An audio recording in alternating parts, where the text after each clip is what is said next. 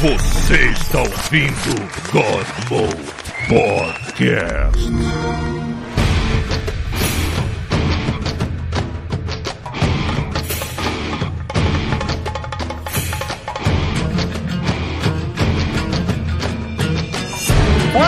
Galera! Tá começando um God Mode temático que eu já colhei ali, ó. Já vi ali que o Cassiano escreveu. Imagina o Monty Python falando sobre a União Europeia e o Brexit. Não, cara, vai ser muito pior do que isso. O pessoal do Monty Python é super inteligente. Aqui só tem É, idiota. Eu já fumei, eu já fumei os dois períodos e meio de história que eu fiz. Não me lembro de mais porra nenhuma. É por isso que a gente tem nosso convidado aqui, Ciro Nolasco. Caralho, jogou no fogo. cara. Toma essa pica pra Joguei você. mesmo. O Ciro ainda não fumou toda a escolaridade dele que nem eu fiz. Pra ele é testar o eu nem sei o que esse tema mesmo ainda. Também está o Pita. Oba, tô aqui. Ok. Pra está o Rafael Schmidt. Eu acho que 2020 tá ruim porque tu não tomou um piroclasto na cara. Tomou o quê? Não quero perguntar, tá bom. Fica só no nome. Uau. Thiago Pereira. É, Estou aí por enquanto. E eu, Paulo Antunes. E se você acha 2020 ruim é porque tu não morreu trepando no Vesúvio, filha da puta. Pô, mas aí, também é um jeito de morrer, hein? Porra, seria Morrer- bom, né? É, você tem que Porra, morrer embaixo de alguma coisa, Galera- do Vesúvio. A galera em Que nem- virou, virou estátua de gente trepando, maluco.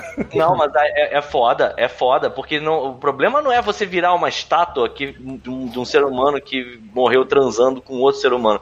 Pior é, é pegar aquelas imagens do Vesúvio e ter o cara que tá tocando punheta. E morreu tocando punheta. É, Existe. essas estátuas não estão lá. Existe. Não, isso existe. Bota lá, tipo assim? Vesúvio punheta. Vai ter, vai ter lá. Pompeia punheta. O pior é a agonia que dá que você pensa assim, cara, será que esse cara conseguiu a tempo? É, né? Será que ele. Foi junto com, junto com o Vesúvio, né? Ah, e o Vesúvio, bum! Bom, o cara só avisando. porra, gozei forte pra Né? caralho.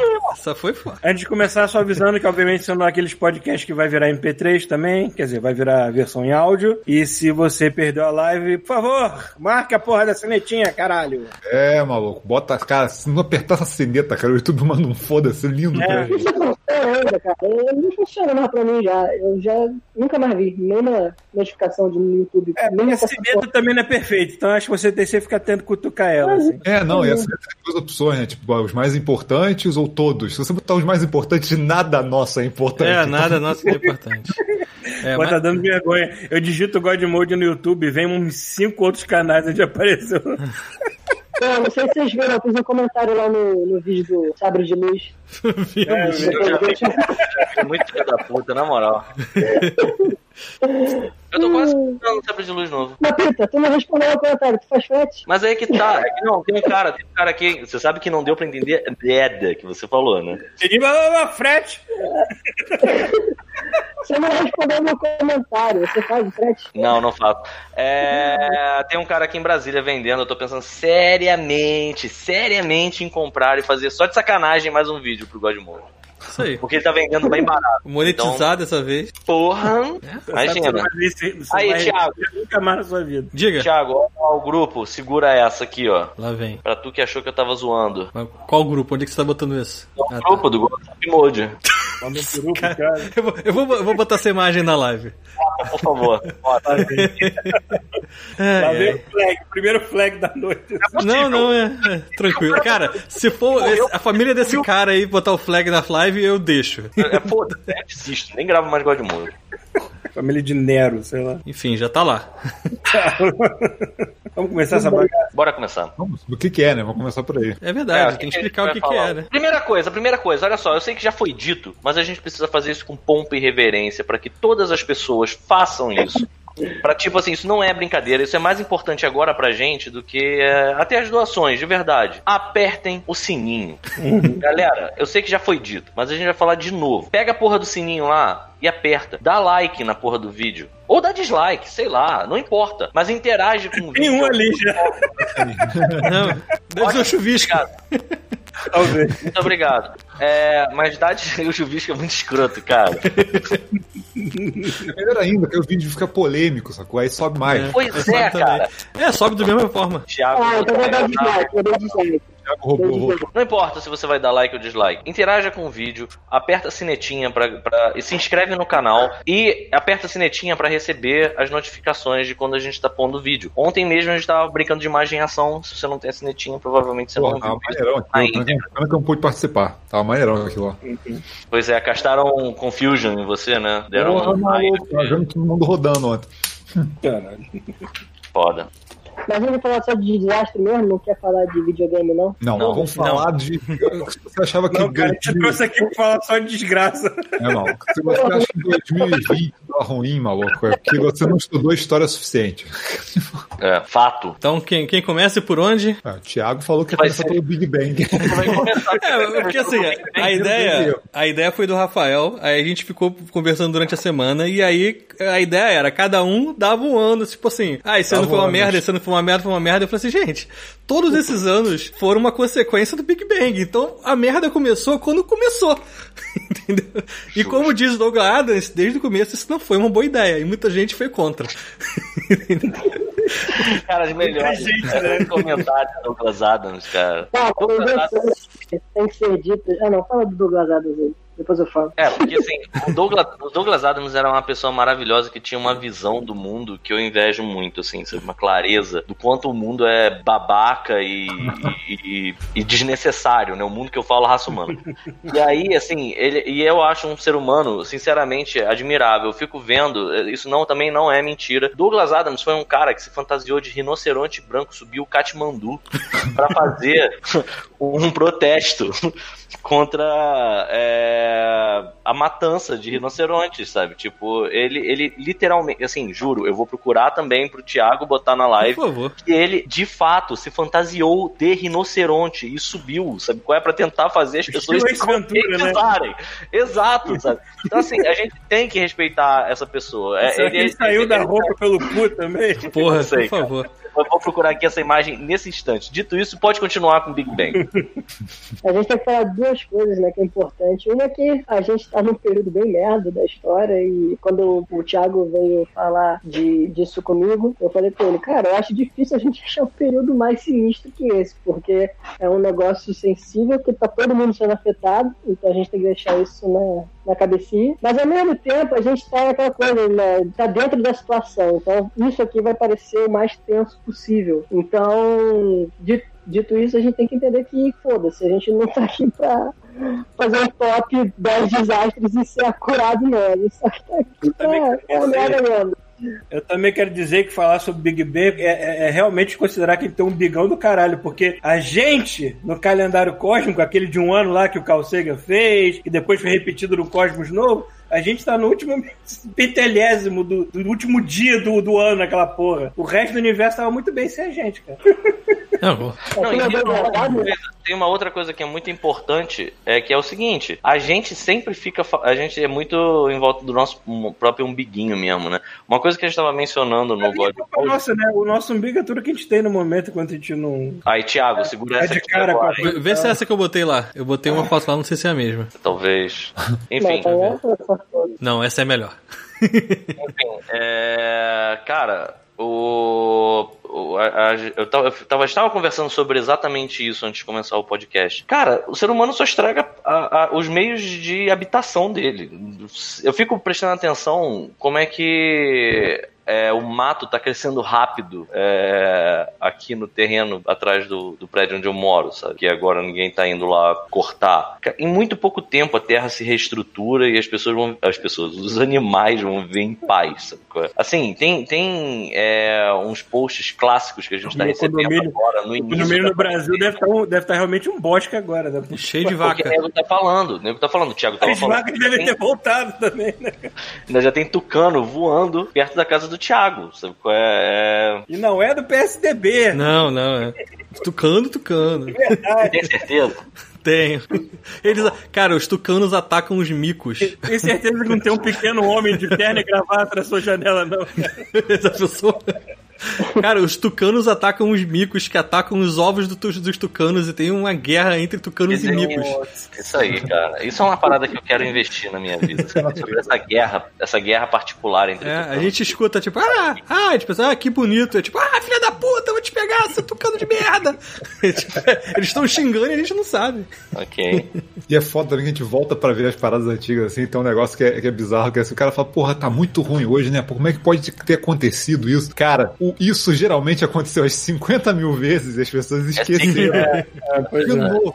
Ou ignoraram, né? É. Esqueceram, ignoraram. Ah, e, e também aconteceu, em, às vezes, em, lugares onde ninguém tinha comunicação com ninguém, porque não existia o jeito que, a gente, que o mundo é interconectado hoje, e tu não ficava sabendo, né, do outro lado do planeta. Não, de vez em quando a gente não tem sensibilidade pra que uma coisa tá lá, né? Os Estados Unidos está na merda que ele tá também, porque o Trump, ele cortou um fundo, eu não sei exatamente o que que é, eu lembro de ter lido essa notícia, que ele cortou um fundo pra pandemia, que o governo tinha, e aquela coisa que ele deve ter chegado lá, onde é que eu posso cortar dinheiro aqui? Pra que, que a gente tem esse fundo pra pandemia? A gente nunca vai usar isso? Cara, parabéns.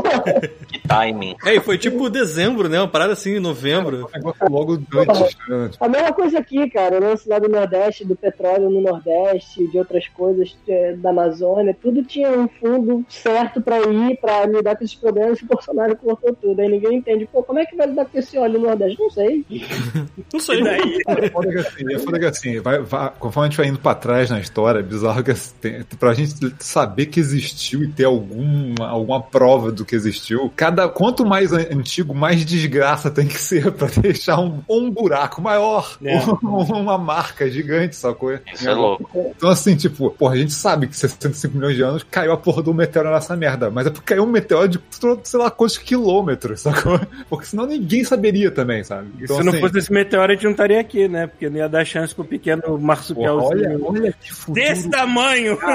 Olha, o mundo perdeu a chance de ser família dinossauro. Já pensou? Porra. É, o fim seria meio chato, né? Ia ser meio triste, né? Todo mundo congelando, dando zoom out assim e acabou. Mas, Não, é sério, cara, Olimpíada, eu penso, se você fosse uma, uma raça de lagartoides, as Olimpíadas ia ser muito escroto, porque corrida do, não ia ter corrida de 100 metros, ia ter corrida do 100 centímetros, né? Porque depois tua energia ir embora pro caralho, assim. Ia ficar Cara, todo mundo parado de novo tomando só. A parte que mais me assusta. A parte que mais me assusta desse momento do God Mode, esse pedaço do episódio que a gente tá falando agora, é que a gente tá a isso, a um pentelho Calma. de falar do filme do Super Mario. Assim, a gente tá muito perto, muito perto, sabe qual é? E aí eu fico tentado, eu fico, eu fico me sentindo assim, tipo, é, literalmente desafiado a falar do filme do Super Mario agora, mas eu vou tentar não. Vamos guardar É isso que pra outro biologicamente eu estou errado em falar de lagartos, porque todo mundo sabe que dinossauros são aves e as galinhas estão aí até hoje aterrorizando. Cara, eu vi um vídeo de um bando de galinha comendo uma galinha assada. Foi horrível, cara. Caralho. Horrível? Eu vou passar um tempo sem comer galinha também, que puta que pariu. você não é uma galinha, então tudo bem. Comer galinha, comer galinha. Horrorizado, cara. Imagina tu ver uma vaca comendo outra vaca. Cara, é... Calma, a gente vai chegar nesse, num ponto Calma. bem ruim. nesse É, tem umas coisas aí que. Canibalismo. A gente vai subir legal nesse episódio, vai descer legal nesse episódio. Então vou fazer o seguinte, vou começar do ano que eu, que eu- o primeiro que eu escolhi, que eu acho que é o mais antigo do que a gente vai falar. Porque assim, teve, teve uns anos atrás, teve um, um- uns cientistas que resolveram tentar chegar a, uma- a uma- a um consenso de qual foi o pior ano para você estar vivo na Terra, sacou? Uhum. E eles tentaram ver fatores geológicos, o clima, a situação política. E aí chegaram a uma conclusão de que o pior ano para você ter nascido é 536. Justo, É. porque Não, é a época porque- da peste negra? Não, que assim, Não, não, era um. Não, não, nem foi isso. Não, nem foi isso. É, E é um ano que tipo, você não ouviu falar isso nas aulas de história, sacou? Que Não que- mesmo. É. Então, assim, lembrar. o pior desse ano foi que é o seguinte, cara. O pior desse ano é que teve. É, o, o sol foi pro caralho nesse ano, porque. Não, pera, pera, o sol não foi pro caralho. Pera aí, deixa eu batizar o negócio. É, o sol foi pro caralho, porque assim, teve, teve erupções vulcânicas. É, e que, cara, O Thiago colocou na live foto de Bolsonaro, olha lá. Verdade. Tá, pera aí, vamos lá. O sol foi pro caralho por quê? não, olha só, ficou uma névoa no planeta inteiro por causa de erupção vulcânica, sacou? O planeta inteiro, foi em boa parte do hemisfério norte. Você pegou a Europa, a Ásia. Parte absurda, foi, foi muita coisa, cara. Foi muita coisa. Foi, pra, foi o planeta inteiro da época quando você É, teve- uma você tem- erupção foi, foi na Islândia, que parece que encheu a atmosfera de, de, com chumbo, cara, ainda por cima. Caralho! É. Não, não, foi, não, não, não foi, não foi isso, não. Foi isso, não? Ah, não. Esse- tem, tem uma parada com chumbo, mas depois eu explico o que, que foi. Ah, então foi o seguinte, cara. Teve uma neblina que ficou 18 meses, sacou? E esfriou o planeta em 2 graus. Cara, tu imagina, a galera Caralho, que. deixa o, deixa o Rafael falar, porra! Caralho, eu tô doido pra entender o que acontece arrombado, interrompe ele a cada dois segundos. E quando ele interrompe, a voz do Rafael some. Cala a boca, caralho! Deixa eu ouvir o Rafael, porra! Vocês falarem, minha voz some, cara. Tá bom, vai.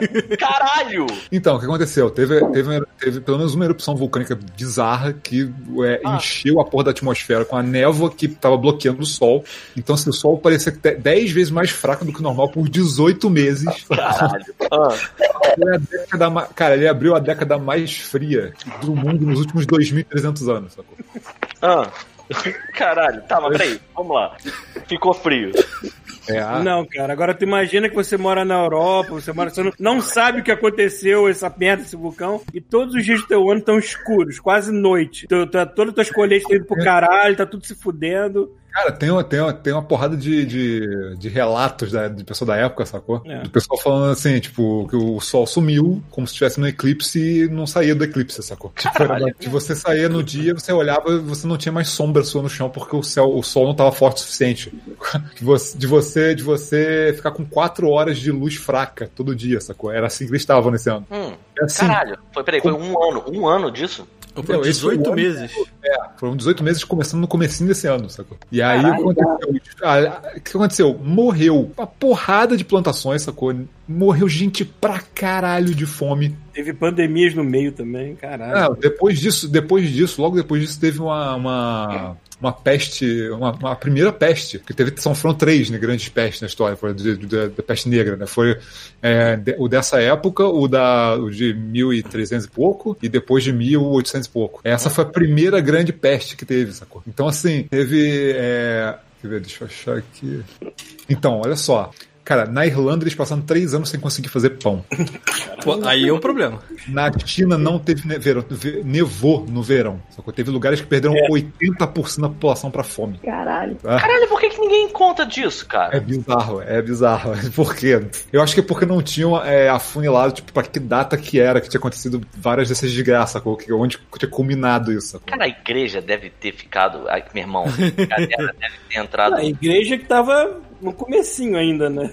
Mas vai ver que ganhou força com, esse, com essa merda aí, mano. Assim, bruxa, cara. Então, esse, esse negócio de, tipo, por que, que não- a gente não fica sabendo disso? Quando eles fizeram essa- essas pesquisas pra- pra ver esses anos, é, o que a atmosfera durante os anos, a- não tem muito tempo que descobriram que tipo, tinha uma faixa de, de com, com muita cinza vulcânica, sacou? Nos- sabe quando, quando o pessoal faz aquelas, é, lógica. aqueles cilindros de gelo, sacou? Uhum. E aí eles estavam pesquisando no, no ano, no, que seria a faixa do ano é, 536, eles acharam tipo uma faixa que tá cheia de cinza vulcânica, sacou? E aí, tipo, é, os caras falando que tipo a quantidade, cara, isso, isso é muito bom, cara. Piroclasto é tipo os fragmentos da porra da erupção que estão no ar, sacou? Uhum. Os caras acharam muito fragmento disso no gelo, sabe? E é o pessoal que, e o pessoal que estuda anel de árvore, sacou? Ah, sei. Então, sei eles como é que é. notaram que nessa época do ano 530 e pouco, as árvores tipo, simplesmente pararam de crescer, sacou? Os anéis pararam, sacou? Caralho. Não tinha sol, cara.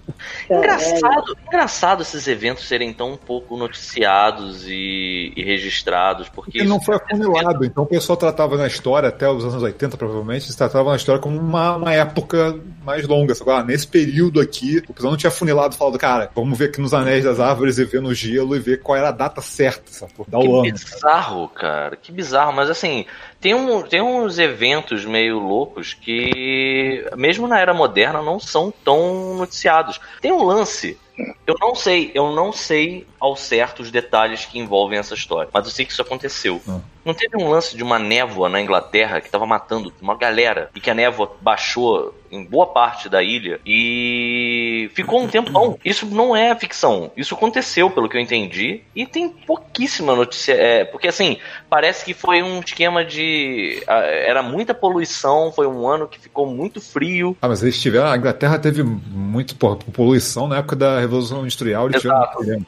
Eles tiveram. Teve uma época que eles não conseguiram, não estavam conseguindo conviver com o Rio, com o Tamisa, sacou? Porque o, o negócio fedia absurdamente, não conseguia andar na rua. Peraí, O eu nome é Great Smog of London. Ah, deve ter sido isso. Cara, é é época de Revolução Industrial no, no, no, no, no É, Reino né? Unido. O pessoal, Se até hoje o pessoal não entendeu a importância de, de- da ecologia, imagina aquela Era época uma, que era, uma época, era uma época que tudo estava evoluindo muito rápido, só que nego morria, sei lá, pra papel de parede com arsênico, sacou? Olha que loucura isso. Olha que loucura essa porra. Segundo, eu tô vendo na Wikipédia, me processe. Mas o. Sabe quando foi? Hum. Assim, se 1900 eu- e alguma coisa? Se eu tô vendo certo, isso aconteceu em 52. É, É isso mesmo. 1952.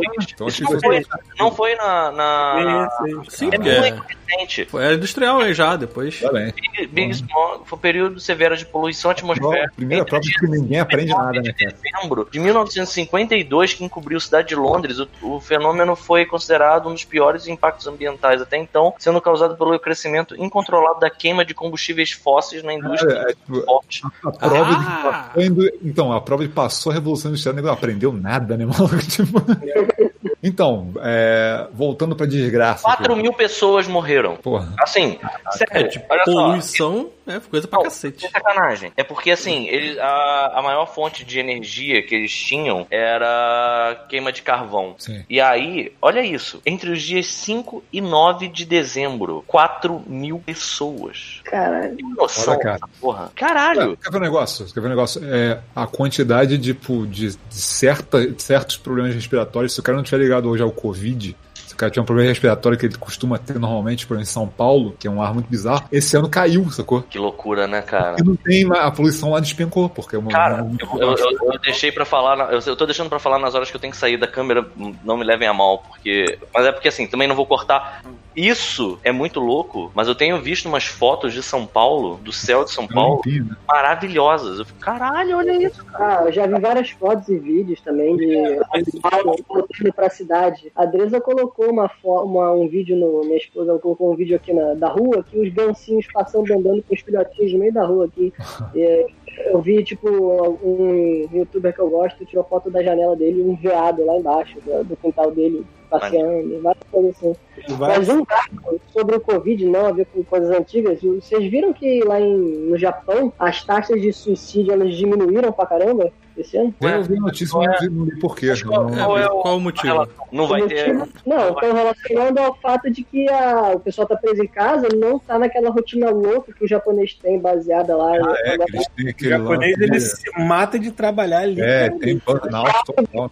trouxeram aqui para trazer o aspecto histórico, vou voltar, né? Porque tem essa rotina maluca que é baseada culturalmente na cultura do samurai, no livro de, de disciplina do samurai, que é o Bushido, né? E o Bushido, ele não foi sempre na cultura japonesa uma coisa extremamente, pô, disseminada. Quando o samurai teve que deixar de ter a katana, colocaram ele no escritório, né? E o cara que era o samurai tinha aquela disciplina louca de fazer o melhor que ele pode fazer sempre que ele puder fazer. Então, quando o cara que todo mundo era samurai e passou a ter uma vida de escritório, extrapolaram aquela disciplina. Durante a Segunda Guerra Mundial, o governo explorou isso ao máximo para criar uma disciplina dos kamikaze, por exemplo, de que o cara ia dar tudo de si para fazer o melhor que era dito para ele. E aí essa coisa ficou é, incrustada na cultura e que dá essas loucuras aí, da galera que saía pra ir na floresta se matar hoje em dia e tal, trabalha 80 horas por dia, as crianças É, têm aquelas aula de escola sábado, né? Só tem Aquelas domingo, fotos né? clássicas do, do, do cara de, sabe, de terno deitado no meio da calçada dormindo, sacou? Eu O cara vi tá redentor. Olha só, olha só, eu vi isso, ninguém me contou, eu não, nunca tinha visto isso antes de ver ao vivo. Eu vi um homem de terno deitado no chão do metrô dormindo. E eu e era e não era de madrugada. Eu devia ser umas 11 horas da noite, eu tava chegando no bairro, que foi um dos últimos bairros que eu fiquei lá no em Tóquio, foi já pra voltar. E eu lembro de eu ficar assim, esse cara tá bêbado. E aí as pessoas em volta estavam normal, ninguém falava nada. E aí eu fui me dando conta de que assim, aquele cara não tava sujo, não tava. Ele tava só dormindo, entendeu? E ele Caralho. tava no canto, dormindo, as pessoas lá, e era isso. Agarrado na maleta. Cara, tem um comentário muito triste aqui que fizeram, que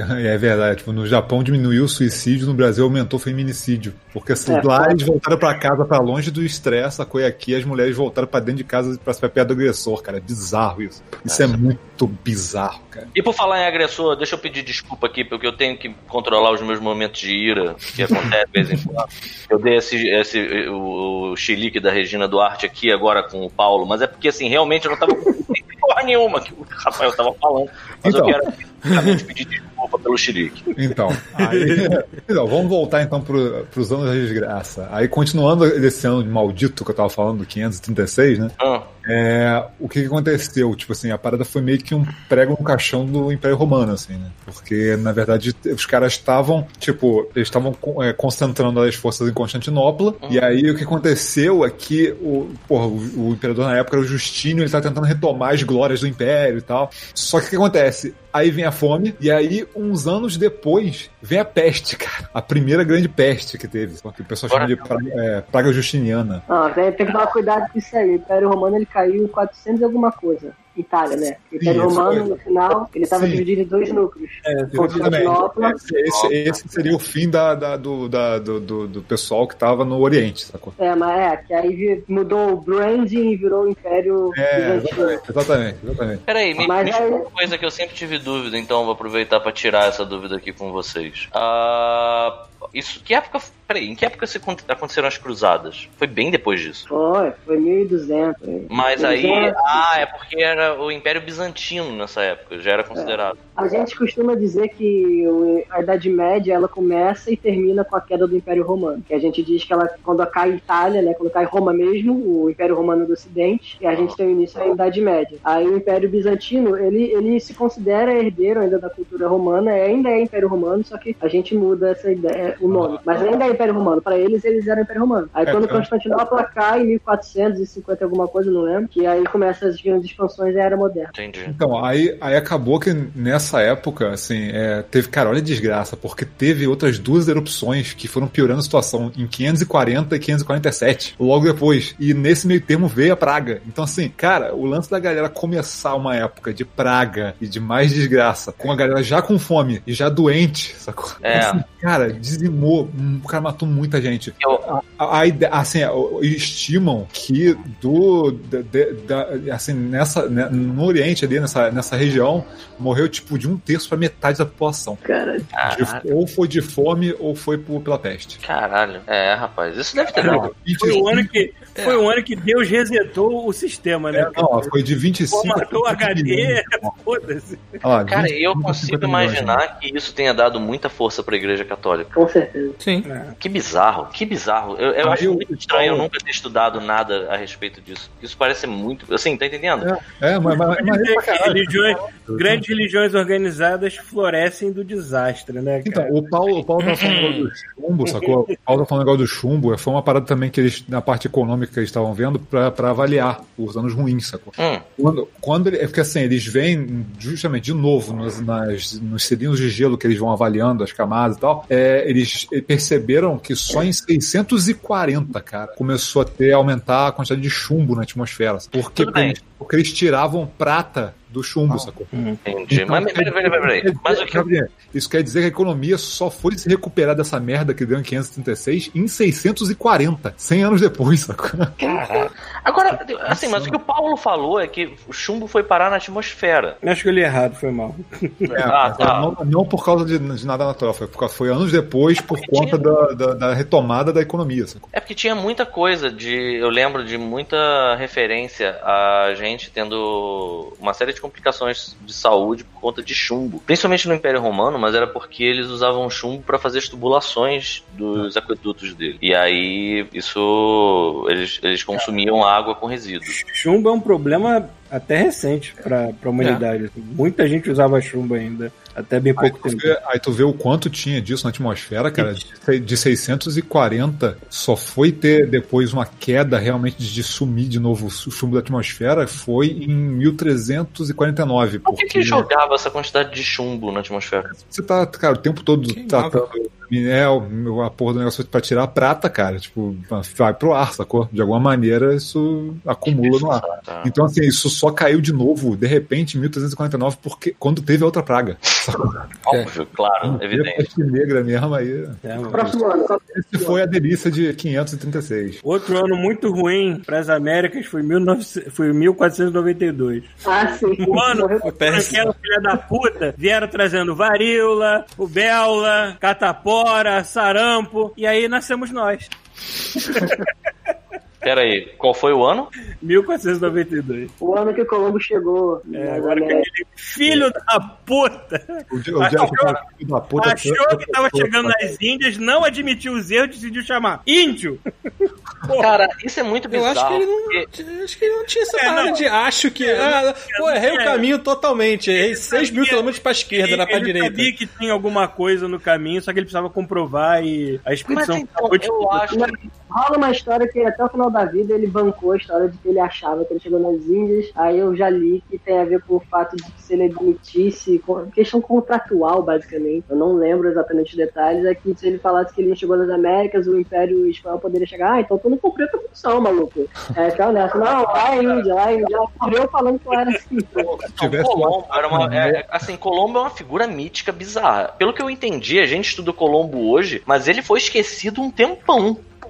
Assim, inclusive. É... Daí quando a gente estudou, ele ainda era mais ou menos bem, bem falado, né? Então, mas a questão não é essa. Eu acho que assim, eu acho que é, ele. Ninguém sabe dizer, por exemplo. Eu, eu, eu tive. Eu não lembro exatamente aonde que eu vi as histórias sobre ele, mas até bem pouco tempo. Eu, até eu tô levando isso em consideração porque foi a última, é, o último registro que eu vi sobre. Ninguém sabia dizer direito nem de onde ele, de onde ele era. Diziam que ele era genovês, mas tipo, não tinha nenhum registro certo disso. É, e tem gente que acredita que assim, ele bancou o caminho para as Índias pelo é, seguindo pelo Ocidente, é, mas que ele já sabia que ele, porque por exemplo, é, hoje já tem, já- eu acho que já é comprovado que ó, as culturas escandinavas já tinham chegado no Canadá.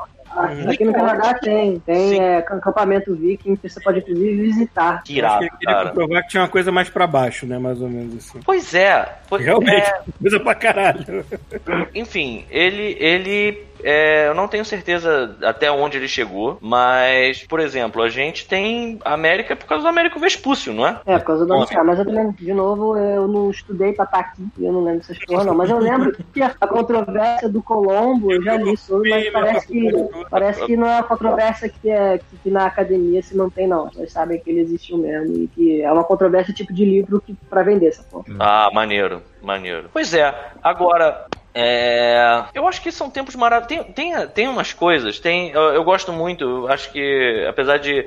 Quer dizer, eu gosto, mas eu tenho ressalvas. Eu gosto muito do canal do Eduardo Bueno. Sim, tá. Tem coisas que tem coisas que eu gosto, tem outras que eu acho que ele é meio às vezes é um pouco irritante, mas no todo eu costumo acompanhar o canal dele, eu acho que ele conta umas coisas ele tem o canal do Não vai cair no ENEM, por exemplo, que tem umas fontes, ele, ele, ele geralmente coloca as fontes do que ele tá falando e, e e essas fontes, o pouco que eu procurei são tipo super interessantes, são leituras super interessantes. É, principalmente ah, no caso o que eu procurei foi a época do Getúlio, principalmente. Agora, ele fala muito sobre é, as figuras que assim a gente não dá nenhuma importância, mas que foram tipo náufragos que vieram parar aqui e os caras acabaram se dando bem com os índios e ficaram por aqui, sacou?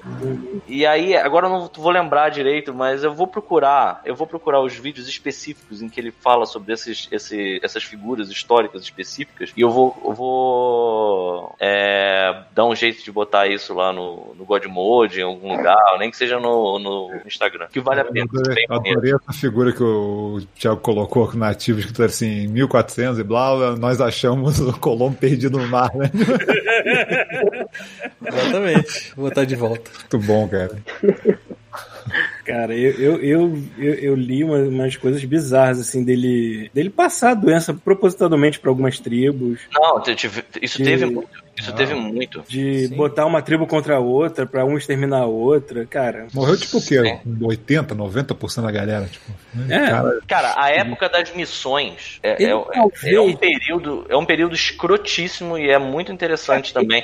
Inclusive tem um filme muito bom que se perdeu por aí, que é com o De Niro e o Jeremy Irons, que inclusive se chama A Missão. E é muito foda. Assim, se vocês tiverem a oportunidade e paciência, porque é um filme um pouco lento, vejam. Acho que até que é do Brian de Palma, não tenho certeza. Ele talvez não tenha sido pior do que só os conquistadores espanhóis. Eu Ah, não, não, não tem como, não tem como. Pior que o Cortez, acho impossível. É, Acho que eu vi esse filme, Pedro. Esse filme é bem maneiro, cara. Que é metade do filme é eles andando no mato na Amazônia pra chegar no tribo.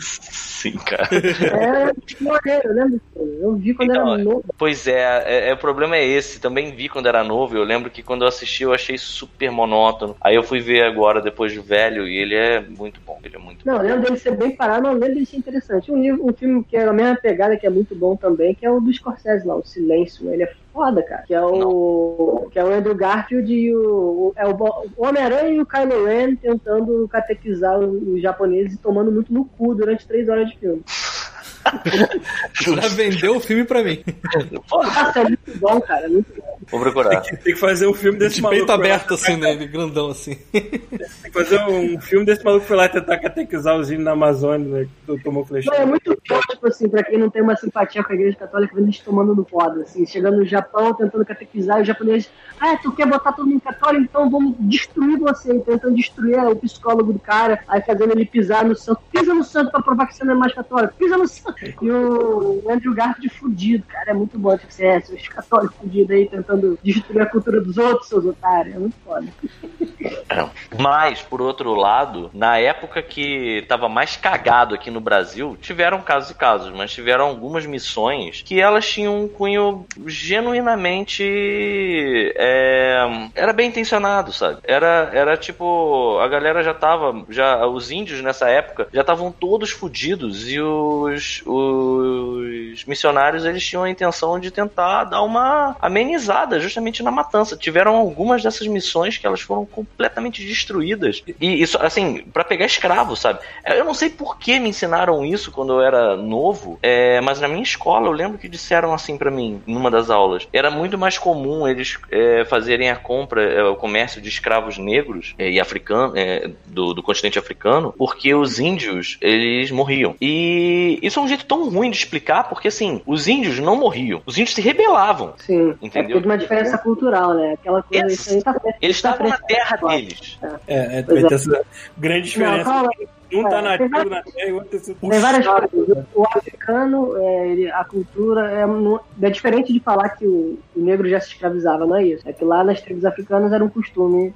era um traço cultural entre várias tribos. O fato de você perder a guerra, você tá bom, você é um escravo agora. Só que você ser um escravo de outra tribo não é que nem você ser um escravo para um português, que eles trouxeram várias características para a escravidão que diferenciam uma escravidão tradicional de uma escravidão moderna. Quando a gente está falando de escravidão, de escravidão portuguesa moderna, né, é uma indústria mesmo, é uma objetificação do, do, do ser humano, uma coisa que não acontece quando um negro escravo, escravizava outro. O escravo, o escravo na, a- a- africano na, no continente africano era mais próximo de um escravo grego para um romano, mais ou menos. É, era aquela coisa, eu perdi, obedeço você, vou pra tua tribo, só que assim, você, você vive a sua tribo na. a- você vive a sua vida na tribo do cara, só que não tem essa coisa de você ser do sub-humano, sacou? Exato. Era uma coisa que você ficava lá e é só, você, você era jogado em outra vila e você vivia a sua Não, vida lá. e, e não que a gente esteja querendo justificar qualquer tipo de escravidão aqui. Claro que não. Também. Aí Mas chega eu estou dizendo que realmente existia esse traço de diferença no caso da. Aí o No fim, é é tudo ruim, só muda a motivação mesmo. vezes. Aí o que não acontece lá na tribo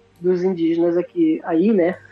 lá pra baixo, aí na América do Sul, que os caras, pô, não vão, né? Eles têm, diferente também lá do, de- da tribo africana, o cara que vai pra uma outra tribo sendo escravo, ele tá lá, todo mundo lutando pra conseguir o mínimo ali, porque não é todo lugar na África que é uma abundância, assim, de termos naturais. Aqui Aí no Brasil, principalmente, não era assim. O cara, pô, ele botava a mão no lado, ele pegava o almoço dele, jantar. É, tem relato de, eu lembro do professor de antropologia falando, pô, a mulher, a mulher indígena, ela sabe, se ela quiser ficar grávida, ela fica. Se ela não quiser, ela não fica. Ela pega umas verbas lá e faz o anticoncepcional dela. Então tá tudo lá. O cara não precisa disso, ele não precisa dessa relação de trabalho, que ainda assim é uma coisa que já tem essa relação de trabalho na África de alguma coisa em alguma medida. Aí o indígena aqui, pô, ele vai tomar no cu. O que, que eu vou querer fazer com você? O que, que eu vou querer trocar com você eu tenho tudo aqui que eu preciso? Aí o cara vem, não, você vai ter que trabalhar pra mim. Não, não vou trabalhar. Não vou uma trabalhar e a gente vai brigar. Mas só pra eu fechar essa ideia, Peter, esse lance do- da- das aldeias, falou, que as missões Ah. vão e o índio que ele começa a ter contato com Jesus, eles, eles viram índios aldeados, aldeados, né? E aí tem muitas dessas missões que o cara vive lá, fica vivendo, tentando catequizar os indígenas na maior das intenções, sempre tem. E o que acontecia muito é que a escravidão negra, os escravos negros, eles ficavam restritos ali à sociedade açucareira do Nordeste e no litoral. Então o cara que ficava mais pro centro,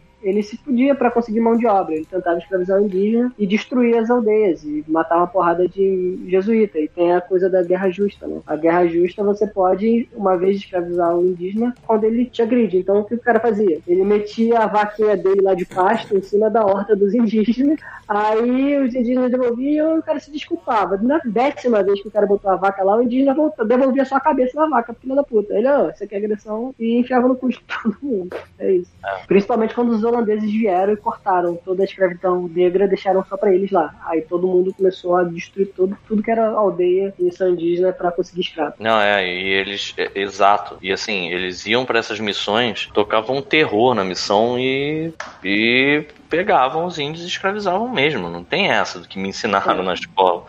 É, tem umas coisas assim. Eu não sei se vale a pena a gente se estender nisso. Eu, eu pelo menos, não, eu tô pensando aqui melhor, que talvez não seja uma boa ideia me estender nisso. Primeiro, porque eu não sei direito. Segundo, que a gente vai sair do foco que são anos escrotos. Não que isso não fossem anos escrotos. Para os índios devem ter sido. O problema é que não dá pra dizer. Não dá pra dizer. É decorar o número. Tem um documentário muito bom no Netflix disso, que é Guerras do Brasil.doc. E o primeiro episódio falando justamente disso, da guerra indígena. Eles consideram que eles estão em 500 anos de guerra. Eles nunca deixaram em guerra. É só que agora os caras lá na Amazônia, os garimpeiros, vão lá e tocam terror na, nas tribos. E se o cara pega um Covid, ele vai lá tossir na cara dos índios, sabe? Pô, é. se for. É. Mas um ano que é bem tenso também é, não sei qual é, o Rafael falou o roteiro aí, mas eu não já esqueci. Um ano que eu acho que é comparável com esse ano aqui, talvez, seja 1929. O ano de 29. Eu botei, eu botei um, ano um pouquinho depois, mas começa com 29, então. Tá, então. Tá bom, vamos lá. 1929 é parecido com esse ano no sentido que afetou várias sociedades de uma vez só, né? É um ano que, pô, é, a, Alemanha estava sofrendo já há uns 11 anos com a derrota da Primeira Guerra Mundial. Os Estados Unidos estava no alvoroço econômico muito bom de ter ganhado a Primeira Guerra Mundial e não ter sofrido de nada com o fallout da guerra, né? Com o aftermath da guerra. Então estava vendendo pra caramba para todo mundo, porque as, as elites do mundo estavam se reconstruindo. E aí, né, a gente tem a crise de 29, que é essa crise em que os Estados Unidos estava produzindo demais e o mercado externo já tinha consumido tudo que tinha para consumir, enquanto a Europa já estava se reerguendo, não estava precisando tanto mais do mercado americano. Então produzia-se muito, consumia-se pouco, a gente tem a crise muito resumida. E aí, a gente pode falar dos Estados Unidos, mas a gente pode falar também da Alemanha, que é, quando eu dou aula sobre nazismo, a gente fala muito disso. Na Alemanha, em 1929, o marco já estava valendo, sei lá, como o real está agora se fudendo, o marco estava perdendo muito valor. E no espaço de seis meses, o marco que valia, sei lá, um dólar valia 300 marcos. Você comprava um pão por 200 marcos em, em janeiro. Em junho, você comprava um pão por um milhão de marcos. O marco, já não, é. o marco já não valia mais nada. As pessoas, as pessoas iam no banco para tirar o dinheiro e é, botar o dinheiro como papel de parede nas casas, porque você não tinha dinheiro para fazer isolamento da sua casa. Caralho. E se sobrava dinheiro, você queimava para fazer fogueira para se aquecer. Então, a Alemanha de 1929 foi um, um, um fundo do poço que a gente entende quando surge um cara, né? O, o Hitler surge. É e, gente, e, aí eu dando essa aula, imagina eu dando essa aula no passado, quando eu tava no Brasil. Cara, muitas aulas era eu tentando não falar o nome Bolsonaro 50 vezes. Então, então, aí a gente vai pra uma situação que foi o outro ano que eu escolhi, porque eu escolhi um ano por desastre natural e o outro ano por desastre político. Sabe? Tá, qual é o ano que você escolheu? O ano que eu escolhi foi 1933, cara. Porque assim, foi um ano que foi interessante, porque assim, você para pensar, foi um ano em que lançou no cinema King Kong, Maneiro. o, foi o ano que teve aqueles porquinhos da Disney, do Silly Symphony. Ah, olha só. Então, foi o primeiro drive-in abriu nesse ano. É, o, porra, nascimento de James Brown, Gene Wilder, Quincy Jones, Garrincha. Oh, que ano maravilhoso! É, no Brasil, as mulheres finalmente conseguiram votar, sacou? E ser votada, sacou? Aí você fala, cara, o que, que pode estragar esse ano? Aí uma palavra, nazista. Sacou? Partido Goddamn Nazis, they ruined everything. É, Peraí, assim, o Partido Nazista nasceu nesse ano. Não, olha assim, eu até que fiquei notar, porque, cara, é muita com a cronologia. Dá, dá, dá, dá no estômago, cara, a cronologia disso aqui. Porque em 30 de janeiro, eles formam o governo nacional socialista e o Hitler vira chanceler. Sacou? Certo. Eu tava vendo ontem o discurso que ele fez no dia 1 de fevereiro, no dia seguinte, cara. E assim, cara, é tão familiar pra hoje em dia que você Cara, embrulha o estômago. É aquela tipo, as pessoas falam, ah, ele não vai fazer isso. Cara, exatamente, cara. As pessoas batendo palma e eu tô falando, caralho, maluco, sacou? E aí vem, tipo, dia 3 de fevereiro, de fevereiro, o Hitler já tava conversando com, com os generais em segredo pra voltar a armar a Alemanha. Assim, olha só, em três dias. Nós estamos falando de três dias. No dia 27 de fevereiro, o prédio da é, Reichstag, Hashtag. É, que, é- que é o parlamento, né? É, pegou fogo. E aí o que aconteceu é que o Hitler apro- aproveitou pra forçar a aprovação de uma medida sítio. Exatamente. Qual é a medida? Uma medida pra. É, de. de, de é, peraí, deixa eu abrir. É, eu costumava dizer que assim, porque eu- ele queria botar a culpa nos comunistas do incêndio, como na verdade hoje em dia a gente sabe que foi os próprios nazistas que queimaram o parlamento para poder é, deixar o regime mais fechado, né? E aí quando ele faz isso, ele, ele queima o parlamento e ele faz um estado, ele, ele queria fazer um estado de sítio. O estado de sítio é o quê? Você fechar o parlamento e dar exclusivo, poderes exclusivos para quem tá comandando. Só que aí você vai aquele meme lá, aquele meme daquele maluco que ele fala assim, você não pode, você não precisa fazer estado de sítio se não tem parlamento, sacou? Exatamente. Então ele queima o parlamento. Peraí, meu Tem- aí tem uma parada bizarra, porque assim, o, que- a, a- se eu não, assim, posso, não sei se estou certo, porque eu também não sei porra nenhuma, quase porra Me nenhuma. fala uma coisa, a- o, o sistema governamental da Alemanha dessa época era parlamentarista. Era, o, o Hitler, eu não lembro a que momento tem aí, o Rafael deve ter, ele era o chanceler, ele era o É, primeiro-ministro ali, né? Porque ele, ele quando- em 32 teve a eleição, o. Hitler tentou se lançar presidente, não ganhou, É. mas o partido nazista ganhou tudo. Sim. E aí o Hindenburg, que era o presidente, que era um veterano da Primeira Guerra, ele era o- ele Peraí, presidente, mas não tinha um presidente ou ele era o primeiro-ministro? E esse cara, então, um- ele era general, ele era general da Primeira Guerra, cara, inclusive. É, então, Peter, era um regime parlamentarista que ele tinha a figura do presidente. O presidente seria o cara que resolveria problemas do Estado, né, os problemas de uma big picture, né, os maiores problemas, e, o- e- o primeiro-ministro é o cara que resolveria os problemas domésticos. Essa é a nomenclatura que eles usavam no sistema parlamentarista da Alemanha, de Ok. 20 e 32. Só que aí o Hindenburg ele sofreu muita pressão dos nazistas no governo e da população, os 30% do Hitler, que é, também é parecido, é a mesma coisa, de apoio, ele nunca teve mais difícil de apoio. E aí que os, os nazistas basicamente fizeram a chantagem. Ou você bota, deu uma posição pro Hitler, ou a gente não vai aprovar nada que você mandar pra gente, sabe? E aí criaram a posição de chanceler pra ele.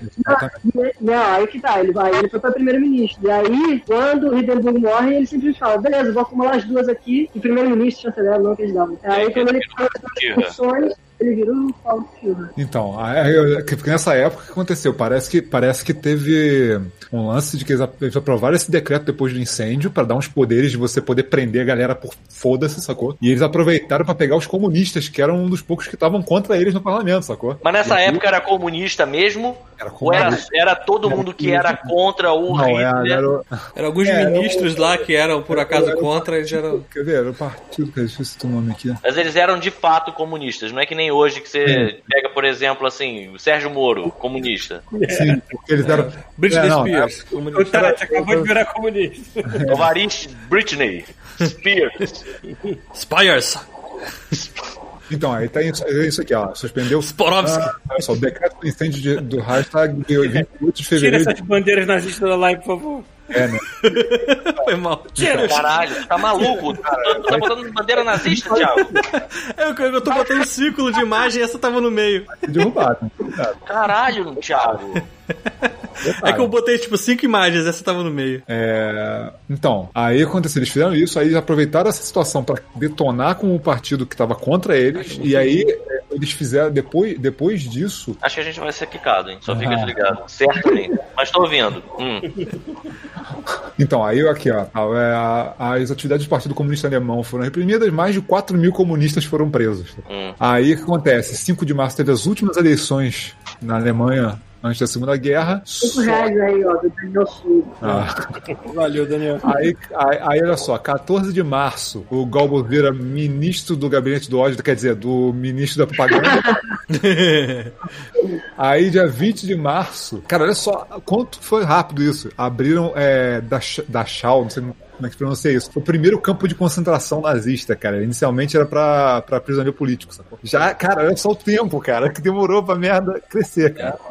Aí no meio tem as leis de Nuremberg também. Aí entra logo depois disso. Aí entra, tipo, 23 de março de, é, 23 de março. A lei de concessão de plenos poderes, ou, é, ou lei habilitante de 33, também conhecido como lei do deixa o homem trabalhar, né? Tipo, Que não me. Não, não, Caralho, mentira. é assustador, mentira. mano. Aí, aí foi aprovado. Aí foi aprovada pelo hashtag e assinada pelo presidente. Beleza, aí, ne- aí nessa foi que realmente, tipo, assim, a- o Hitler virou ditador. sabe? Ele tem poderes plenos, ele pode fazer o que quiser. E aí você já escala daqui, uma, assim, até aqui era político. Quando o cara não precisa mais ser político, o cara tem poder supremo, sacou? Você começa. 7 de abril, cara lei uma da restauração. Não, olha só. 7 de abril, lei da restauração do serviço profissional civil. Ele proibiu todos os judeus de terem é, trabalho é, público, sacou? De pegar um cargo público. É, Tem várias coisas absurdas. é, cara, olha só a sequência. 26 de abril, criaram a Gestapo. tá? É, 10 de maio, é, os nazistas fizeram um evento de queima de livros em público.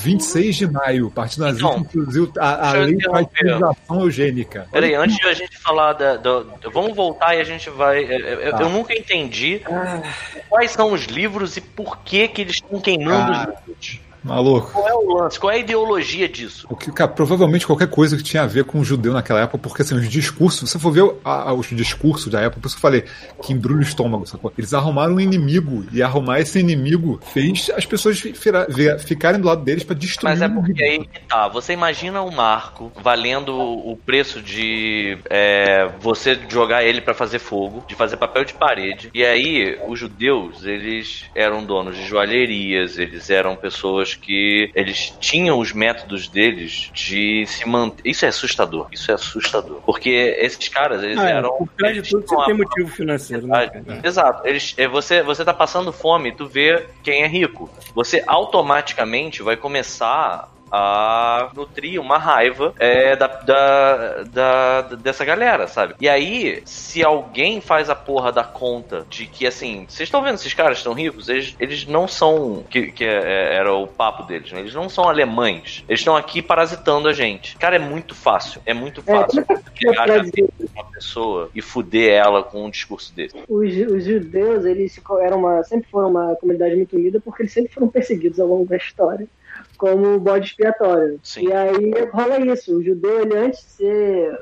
É a justificativa do antes dele ser alemão, ele é judeu. E aí é muito fácil de você desumanizar. pô, né, cara? E isso que o Peter falou foi muito bom também. O, Ca, o Cassiano Humberti, não sei se é assim que falando dele, ele, tá Humbert. falando, é, ele tá aqui falando várias coisas, né? Aí ele falou aqui que, no, que o start, como eu falei, foi no- na crise de 29, né? E ele não sabe onde. O sentimento do, do, do nazismo também, ele se justifica muito como sendo, assim como o comunismo, uma opção contra não só o capitalismo, né? Mas como o liberalismo. O liberalismo ali é um, uma coisa muito mais importante como contraponto do que o capitalismo em si. O- eles colocavam no liberalismo uma razão, né? Tipo, para odiar tudo. E aí, quando ele vê tudo dando errado, né? Tipo, no sistema capitalista, liberal, tipo, ah, deixa o mercado regular, se autorregular e vai resolver a crise. Ele, o discurso do Hitler ganhou muito mais relevância. Ele fala aí, ó, tá vendo? Eu já tava falando nos meus discursos que esse lance de liberalismo não dá certo. E aí, por isso aí, falando pro Cassiano, que é uma das razões também pro discurso do Hitler ficando muito mais popular.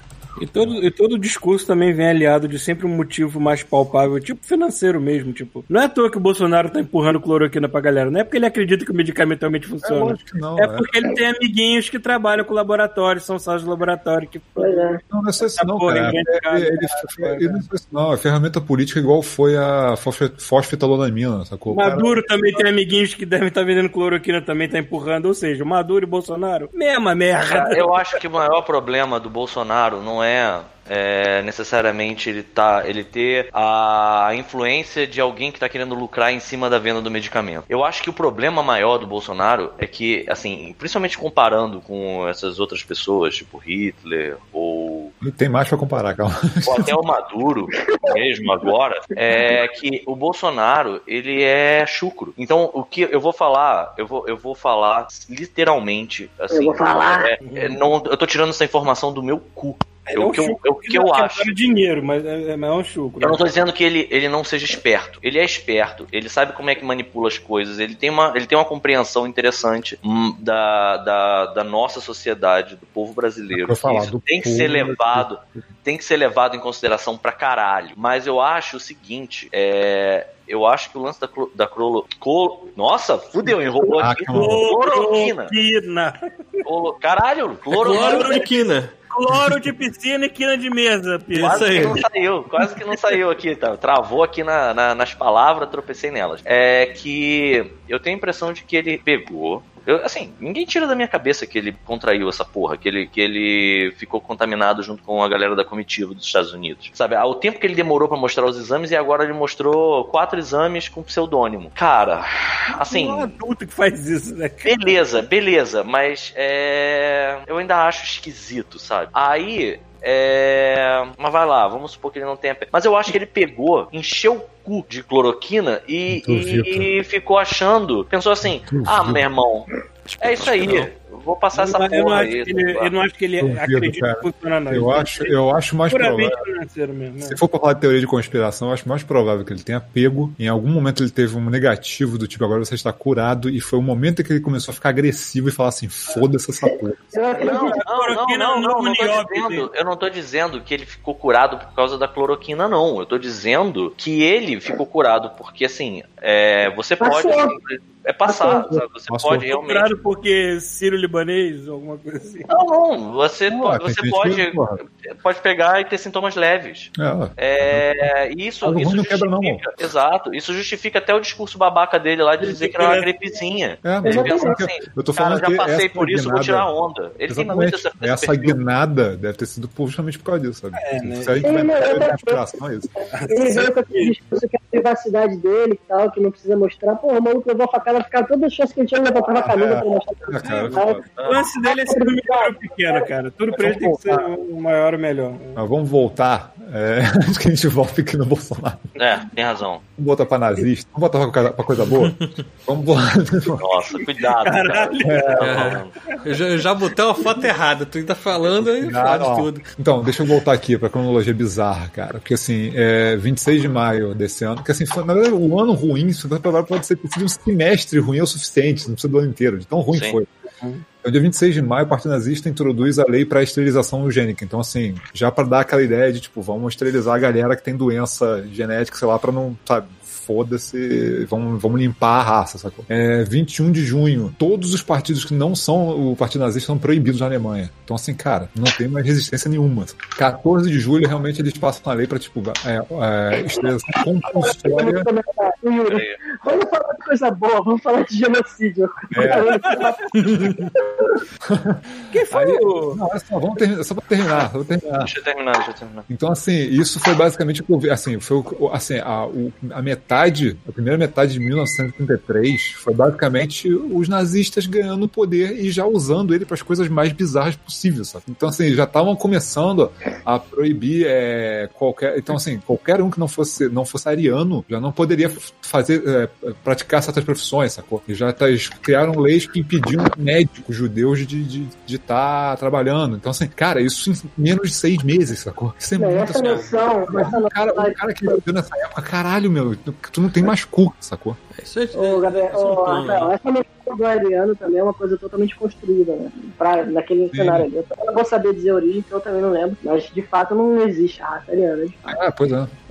Não sei se você vai falar mais alguma coisa. Você vai falar mais alguma coisa de 33 ainda? Fala de Não, 33, mas não da, da, da- do- dos nazistas. Eu É, então. por que recentemente usou aquele lema o trabalho te liberta num discurso aí Foi- qualquer. É, foi no, É, foi no comunicado, se eu não me engano. Ah, Uma coisa assim. Foi o go- é, o governo Bolsonaro, foi ter lá uma semana atrás. Eles botaram no Ah, final valeu, que, tipo assim, tentando justificar que deveria abrir os negócios e tal, e no final botaram trabalho liberta. Só que o problema é que trabalho liberta tá, tá escrito na entrada de Auschwitz. Auschwitz. Que não pega muito bem, né?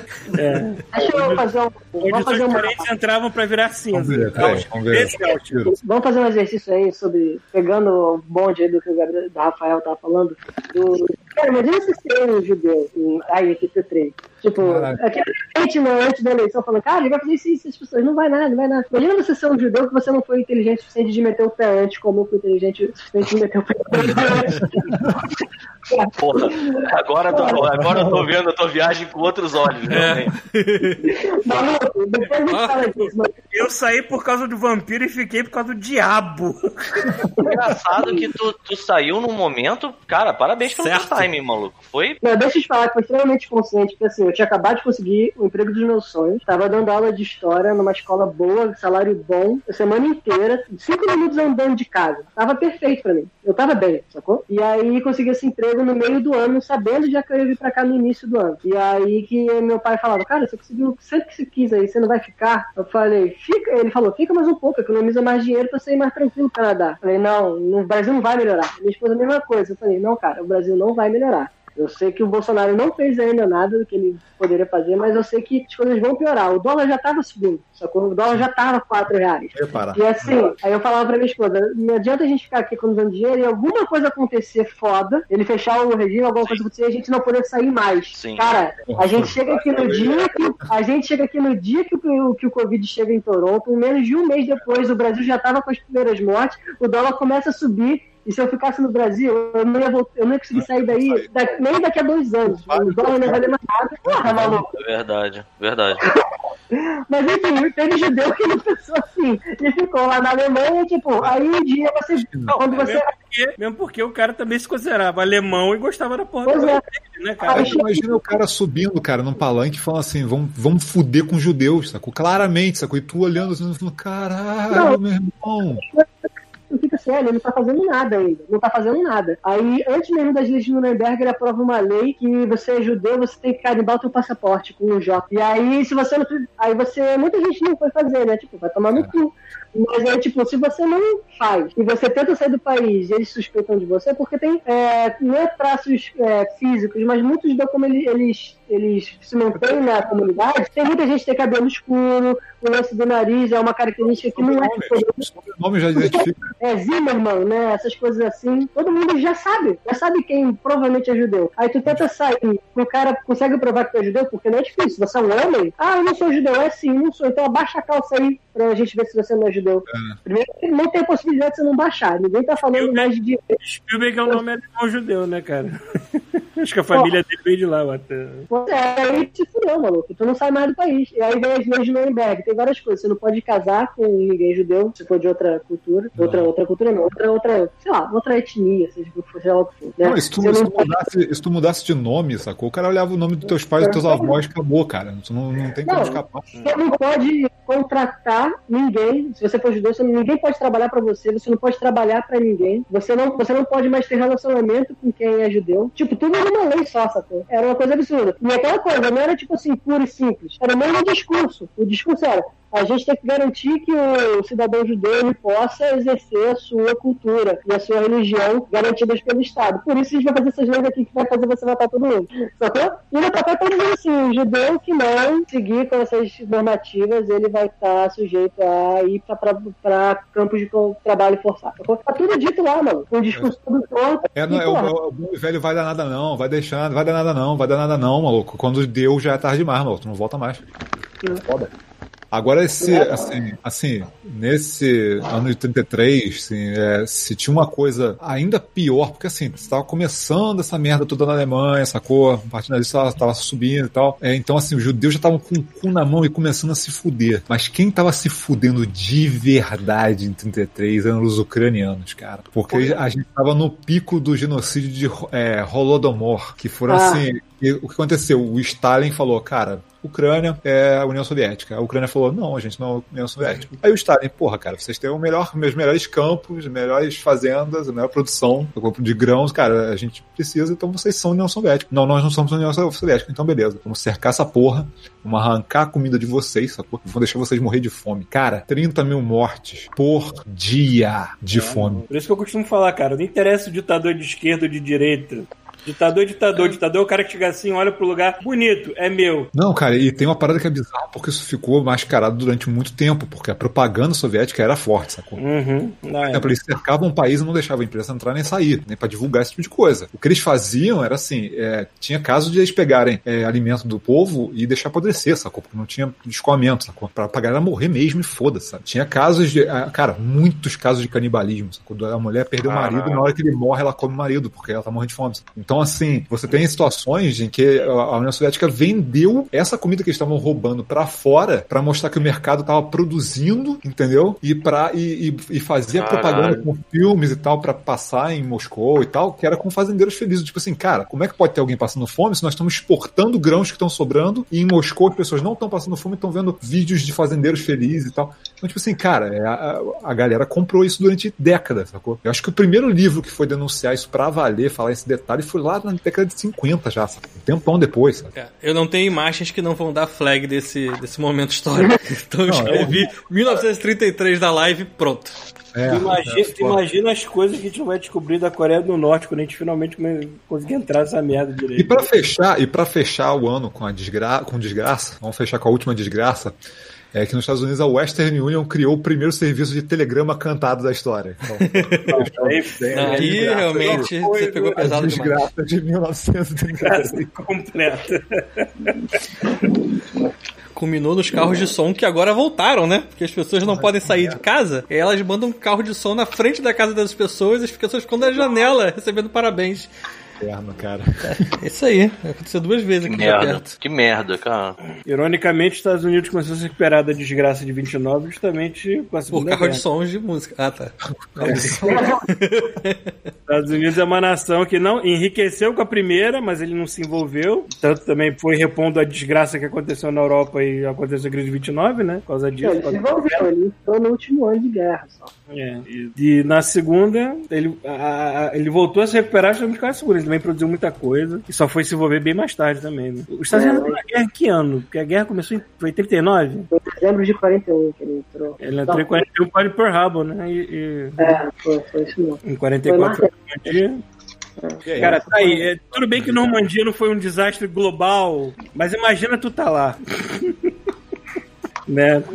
Tu que outro dia tava dando aula de história, agora tá soldado. Nossa, imagina só. Uma coisa que eu tinha medo, cara. Teve aquele papo lá do Bolsonaro começar a querer brincar de, de xingar no programa. Eu falei, se esse maluco mandar uma carta pra, pra galera, ainda bem que não rolou nada. né? Porra. É, Mas mas ele tava, mas ele tava fervendo pra, pra começar uma treta com a Venezuela. Tava, tava querendo fazer, porra, proxy war lá com os Estados Unidos. O Trump não suja as mãos, mas vai o bucha do Cara, Bolsonaro. E é, é, assim, são poucas as coisas que me dão esperança ainda com relação ao que tá acontecendo. Mas uma, uma coisa, assim, eu acho que tem alguma coisa agora até 64 que alguém tenha separado Ah, pra falar. não. Porque assim, acho que um, falando daqui, né, do, do nosso país, Continuando Pô. com ditadores, né? Tipo, Pois é, aqui- já tinha tido, né, é, um regime ditatorial com o Getúlio Vargas antes, que não foi tranquilo. Sim, Teve porrada, teve guerra civil.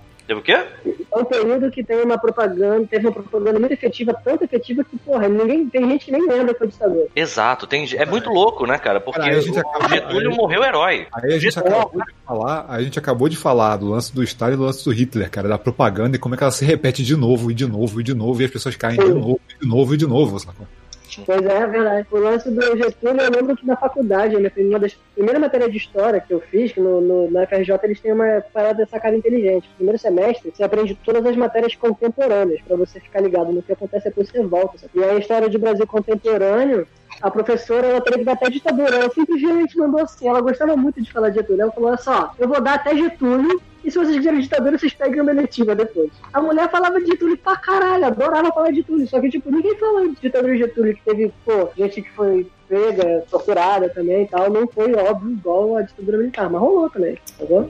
Essa teoria de que o Brasil só não apoiou a Alemanha durante a Segunda Guerra porque a gente ganhou o Zé Carioca. hein? Não, não, não, olha só. O- o Getúlio- aí que tá a diferença. Que o Getúlio, Ele era um puto estadista. Exato. Ele era um puto estadista. E ele tinha uma outra coisa que era bizarra, que assim, ele não só conhecia muito bem o Brasil, como ele era muito bem relacionado também.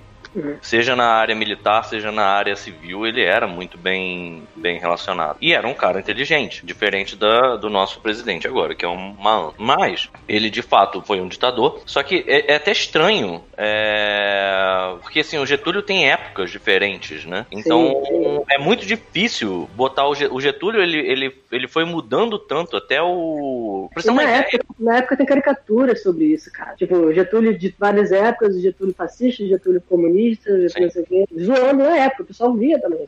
Exato. E aí é que tá a parada, porque eu não tenho certeza disso que, mais uma vez, eu não entendo de história, que bom que o Ciro tá aqui pra dar uma ajuda, porque Eu, O Bruno sei, Brito chegou, gente. O Bruno Brito tá aí. tudo que eu sei, um abraço, Bruno Brito. Tudo que eu sei é fruto de mídias que eu consumo. Então, tanto de documentários, quanto de boas aulas de história que eu tive na minha vida, quanto Porra, aí- de, de Aí eu, acho, aí, eu acho que vale a pena, aí eu acho que vale a pena abrir um parêntese, cara. Que tipo assim, Hum. não é só a galera que estudou na escola, na faculdade. Maluco, estudar é estudar, cara. Você não, você não tá velho Sim. demais pra estudar história. estudar não tá história. pra estudar porra nenhuma. Exato, Não cara. importa se você só exato. estudar pelo YouTube, se você pegar um livro, se você tá estudando, já é, um- já é Se Se você, tá- se você tem interesse no assunto, vê você corre um atrás, já é, já é muito legal. Mas, é, mas fonte, né? voltando. É, Também rapidinho. Tem Tem que muito conteúdo bom online hoje em dia de história, cara. Tipo, Uhum. mais óbvio de todos, óbvio, tem o Castanhari, manda muito bem na aula dele, muito bem. Uhum. Tem um conteúdo maravilhoso, tipo, o Nerdologia lá do História é bom pra caralho também. Tem muita coisa, se procurar tu acha, muito conteúdo legal, cara. Sim. E aí, assim, pra você ter uma ideia, eu, eu jovem, jovem Pita, eu não conseguia relacionar a imagem do Getúlio vestido de farda na, na- na- no retrato presidencial ao Getúlio de Oclinhos, que era o pai dos pobres, quando ele foi eleito por voto popular. Eu não conseguia, eu, criança, não conseguia relacionar as duas pessoas. Pra mim eram duas pessoas diferentes. E se você lê a história da época, realmente ele tem uma postura muito diferente em vários momentos é, do governo dele. E eu acho que a história dele ter se aliado, porque assim, teve, teve muita coisa maluca no Brasil. Teve, por exemplo, a porra daquele movimento que estavam tentando, tentando voltar, né? Com o. Como é que é o nome do, do movimento lá do Anauê? Como é que é o nome? Integralistas, eles vão. Integralistas. Caralho, quando você pensa que assim, você tá no fundo do poço, né? Integralistas. Enfim. É... Então as pessoas achavam que ele, o, o, o caminho natural, era o Getúlio se aliar ao eixo. Só que assim, ele não era burro. E ele já tava, já, já tava flertando. Não, ele não era nem flertando, ele já, já tinha noção de que ele tinha que começar a indústria de base brasileira, porque se não tivesse, não chegava a lugar nenhum, sabe? Então, assim, ele começou a perceber que se aliar com os Estados Unidos ia ser muito mais lucrativo e que, sabe Deus como, ele teve uma visão lá e percebeu que, assim, cara. Porque a Argentina, se eu não me engano, já tinha declarado apoio ao eixo. E o Brasil não. O Brasil ficou neutro. Agora tem detalhes aqui eu eu não sou muito fã dessa época, não. Eu dou essa aula, tem coisas interessantes, mas eu não. É por causa disso que fugiu muito nazista pra Argentina, aliás, depois, né? Ah, é. Não, e o. O sul do Brasil também. o que o Peter falou é isso mesmo, só que foi aquela coisa, ele ficou jo- jogando com os dois lados, e os Estados Unidos fez isso que o Paulo também falou, de fazer a política da boa vizinhança, que fez o Zé Carioca, o é, tipo. O Zé É. Carioca foi o nosso espelhinho, cara. A gente É, mas deu é. a nossa Mas confiança né? e deram o espelhinho pra gente. Muito mais Zé Carioca, né, foi a CSN, né, que o Getúlio queria fazer, e como é que, é o que Peter falou, indústria de base. Pra você fazer uma indústria no país, você tem que ter indústria de base, a indústria que faz as outras indústrias. Então, como é que você faz essa indústria? Alguém tem que trazer pra você pra ser mais rápido, né? E aí, os. Estados Unidos, os Estados Unidos queriam que o Brasil entrasse na guerra, e o Getúlio, não vou, não vou, não vou, mas eu te dei o Zé Carioca. Não vou, cara, não vou entrar na guerra. O que que você Mas quer então pra entrar na guerra? Aí, então, CSN. Porra, aí te dou uma basezinha militar lá no, no Nordeste, né? Porque eles queriam que o Brasil cedesse. Eles não queriam nem que o Brasil entrasse militarmente, eles só queriam ter acesso ao Nordeste para fazer base, por quê? Porque era mais, mais era o local mais perto da África é, no Oceano Atlântico. Então eles faziam aqui, faziam o, o pit stop, né? Ponte Aham. aérea para ficar na guerra na, no Marrocos, no norte da África lá. E de lá fazer qualquer outra coisa. E aí o Brasil, não, mas a gente vai levar gente. Os Estados Unidos não quer, não, mas a gente vai levar a força expedicionária brasileira. levaram os malucos lá pra Itália, pra limpar a Itália e o pessoal Cara, isso, é, isso é muito louco, né, cara? Porque é, é, a parada, a, a, a presença do Brasil na Segunda Guerra Mundial, ela foi justificada por conta de uns navios que foram teoricamente torpedeados, que não faz nenhum sentido. sentido. Não, na verdade faz, é porque eu. Agora aí que tá, não lembro. Mas É. diz, que, diz que deu muita merda, porque, por exemplo, eu já ouvi uma história de que a farda brasileira era oliva igual a farda nazista. E diz que quando os brasileiros chegaram na Itália, eles foram recebidos com pedras, sabe? é? Porque estavam achando que eram nazistas, pra você ter uma ideia. O pessoal gosta de zoar a campanha brasileira, falando, falando da, tem uma guerra dos golfinhos, né, a batalha dos golfinhos, que eles começaram a atirar nos golfinhos Nossa. porque acharam um submarino. Essa zoação, né, mas assim, a campanha do Brasil na Itália foi muito impressionante. Eles prenderam vários generais e tal. E eu, eu conheci um pracinha quando eu tava na, na faculdade, o senhorzinho, né? Apertei a mão dele, obrigado pelo serviço pelo nosso país, né? e aí É uma história de- do jeitinho brasileiro na guerra. Ele lembra que ele tava de scout, né? Ele e uns amigos, pra, sabendo que no, no entorno ali tinha um acampamento nazista. E aí que eles estavam acampando e ouviram, né? Do outro lado do morro. E do outro lado do morro tava o acampamento nazista. Aí eles pensaram assim: a gente pode é, chamar reforço, só que o momento da a gente sair daqui e ir pra nossa base e voltar é o tempo deles saírem e chegar na gente, porque eles estavam vendo que eles estavam se preparando pra se mover na direção da, da, da campanha deles. E aí eles, cara, o que a gente faz? Aí ele fala que eles viram paiol e com uma, ele jogou uma granada no paiol. E a granada explodiu, o paiol que explodiu tudo e eles mataram todos os nazistas ali do acampamento com uma granada. Caralho. Caralho. Aí Comando, eu, né? eu ouso dizer que tá um pouco estranha essa história. É, parece que o cara contou, mano. Tinha 92 anos, cara. Não tá mais vivo. Tem umas histórias que eu sei que foram, foram true. Tem a história, a história do cara lá. Paiol, do- tava, as pessoas estavam sentadas em cima do paiol. Tá...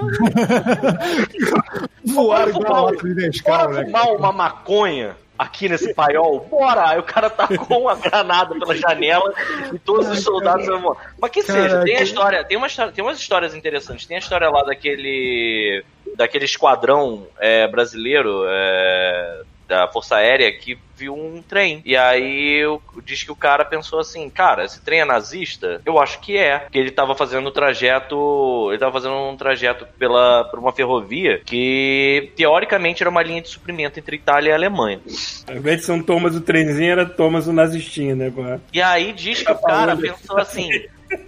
E aí, a gente tem autorização? Aí, porra, não, mas a gente sabe que não devia estar tendo movimentação aqui agora, e se tem é suprimento. Aí eles, depois, se for comida, se for, porra, sei lá, taca o dedo nessa porra.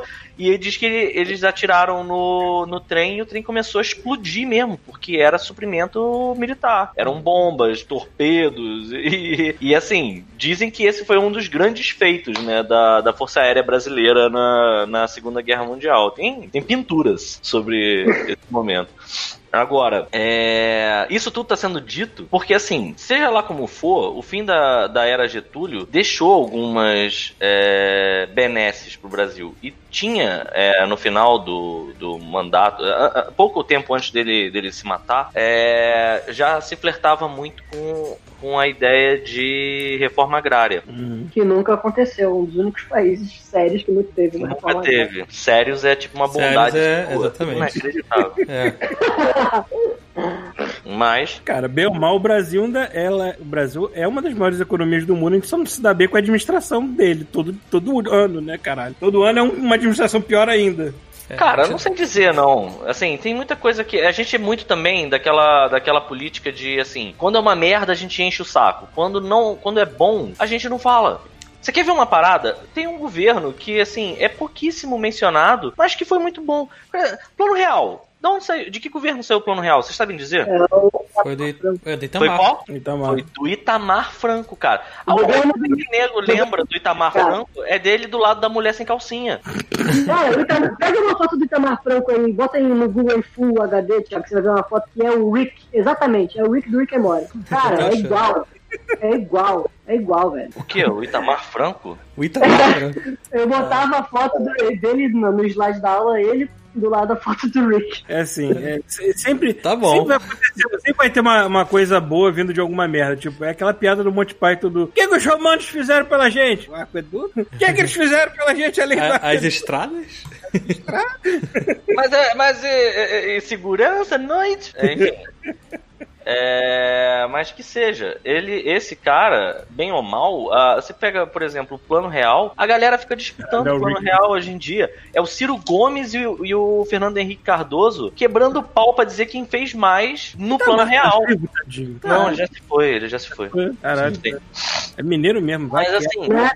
Tem uma outra foto, uma foto que ele é igual ao, Rick, cara. Tem uma foto que ele é muito igual. É uma foto com a faixa também. tem uma foto, com uma, tô vendo uma foto aqui de que ele tá com o cabelo verde. Thiago colocou lá. Tá com uma faixa. Tá. Tem um monte aqui, né? Ele foi presidente, afinal de contas, né? É, né? É.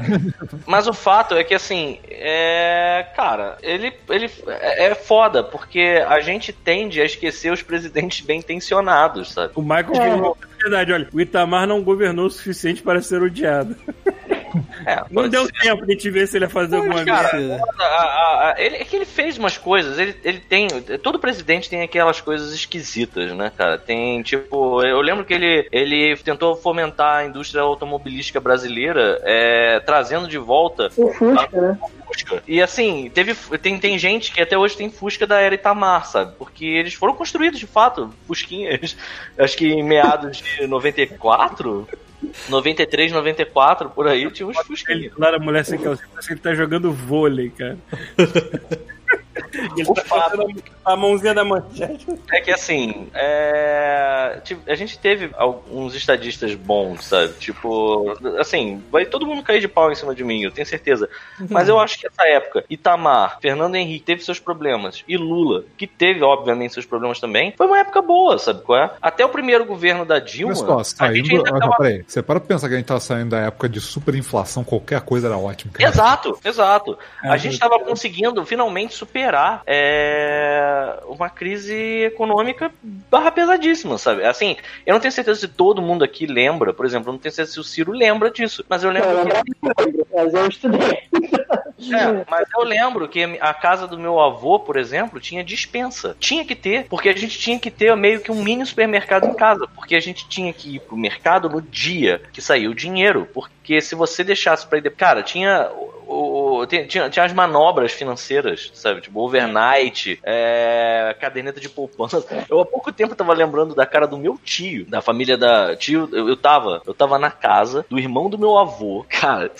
Isso Até hoje. Que foi é, eleitor do Collor, que tinha, tinha Collor escrito no, no, no vidro traseiro do carro. No dia que a Zélia Cardoso de Mello. Eu era uma criança, cara. Eu lembro de- da, da cara do meu tio quando apareceu a Zélia Cardoso de Mello falando que ia congelar por tempo indeterminado as poupanças, as cadernetas de poupança. A cara dele, hum, eu sabia que tinha acontecido alguma coisa muito ruim. Eu não sabia que era uma caderneta de poupança, mas eu sabia que né, uma cara? merda muito fedida pela cara dele. Assim. Ah, meu é, avô, o ele tinha uma indústria de calça jeans, ele perdeu na época do Collor. Mas a gente tá indo pro Itamar Franco, agora que eu Caralho, dando conta, porque eu voltar queria pra falar 64. de A 1964. gente tá falando, deixa eu só botar um parênteses. A gente tá falando de 64 e um pouquinho de 64 tá falando do Collor. Lembrei do- da história do pai do Collor. E- Sim. Ele deu um tiro no maluco dentro do plenário lá e aí Separado. ele errou, ele errou e matou outro cara, né? E, não, não, ele, ele, ele matou um cara dentro do Senado que não era o quem ele queria É, matar. ele mirou num cara, errou, matou o outro e depois saiu livre. Foda-se, tipo. Não aconteceu nada com ele. Política selvagem, cara.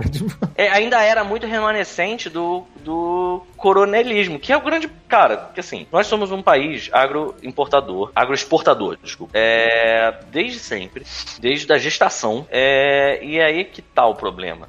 O- a- a- essa, essa merda toda começou quando começou a, a. A gente descambou quando eu comecei a falar de reforma agrária. Porque o que, que acontece? Eu acho que isso. Eu, eu, eu vou falar. E aí é bom estar o Ciro aqui, porque isso é a minha visão e interpretação dos fatos. Porque a gente é dado a escolher pessoas muito desapropriadas pro, pro de presidente da República. Na época em que tudo tava dando merda, porque assim, eu, eu- o Getúlio já entendia, já tinha uma noção do quanto que a política internacional tava, tava atrapalhando no sentido de que podia acontecer uma, um golpe militar no Brasil a qualquer momento. Ele era uma pessoa muito, muito É, É, o Getúlio atrasou o golpe de 10 anos, cara. Ele atrasou o golpe de 10 anos. Eles queriam dar o golpe no Getúlio. E aí, quando veio a comoção na, na cidade, tipo, a galera foi destruir os jornais anti-Getúlio na rua, velho. O brasileiro destruiu uma porrada de coisa que o Getúlio morreu. Eles colocavam a culpa na oposição. E aí eles, é, não vai dar pra dar o golpe agora, não. Atrasou 10 anos o golpe. Exatamente. E aí o que, que aconteceu? O Brasil, nessa época, tinha uma coisa que eu acho maravilhosa, que era assim, quando você votava para presidente, você votava. Rapidinho, rapidinho. Você já leram a carta do Getúlio de suicídio? É maravilhosa.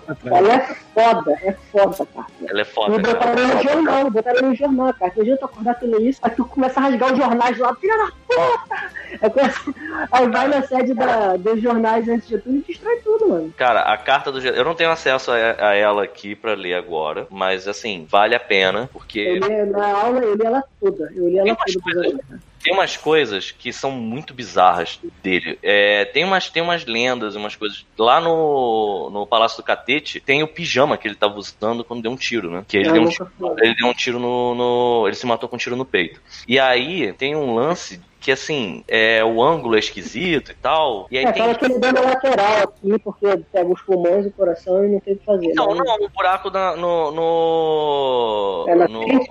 É na frente do pijama. É porque o que nego acha que é, é, é uma explicação é que assim, tinha um filigrama do nome dele no pijama. E as pessoas acham que ele não quis atirar no nome dele. Que ele quis É. atirar no, no, no peito, mas tipo, ele tentou chegar, sabe qual é? Pra não, pra não sujar o, o nome dele com um tiro. Então isso é uma teoria. Que é pra, pra você ter uma noção da cabeça do cara e como ele entendia que, que, o que ele tava fazendo podia causar e como ele tinha que trabalhar aquilo, né? Não, É, assim, não tô dizendo que eu goste dele, mas eu tô, eu tô, o que eu tô querendo dizer assim que ele é uma, é uma figura fascinante. Você tem não, que. ele é um personagem histórico impressionante. Antes do Lula aparecer, ele era de longe o personagem é o mais histórico mais popular. vivo, né? O Pois é.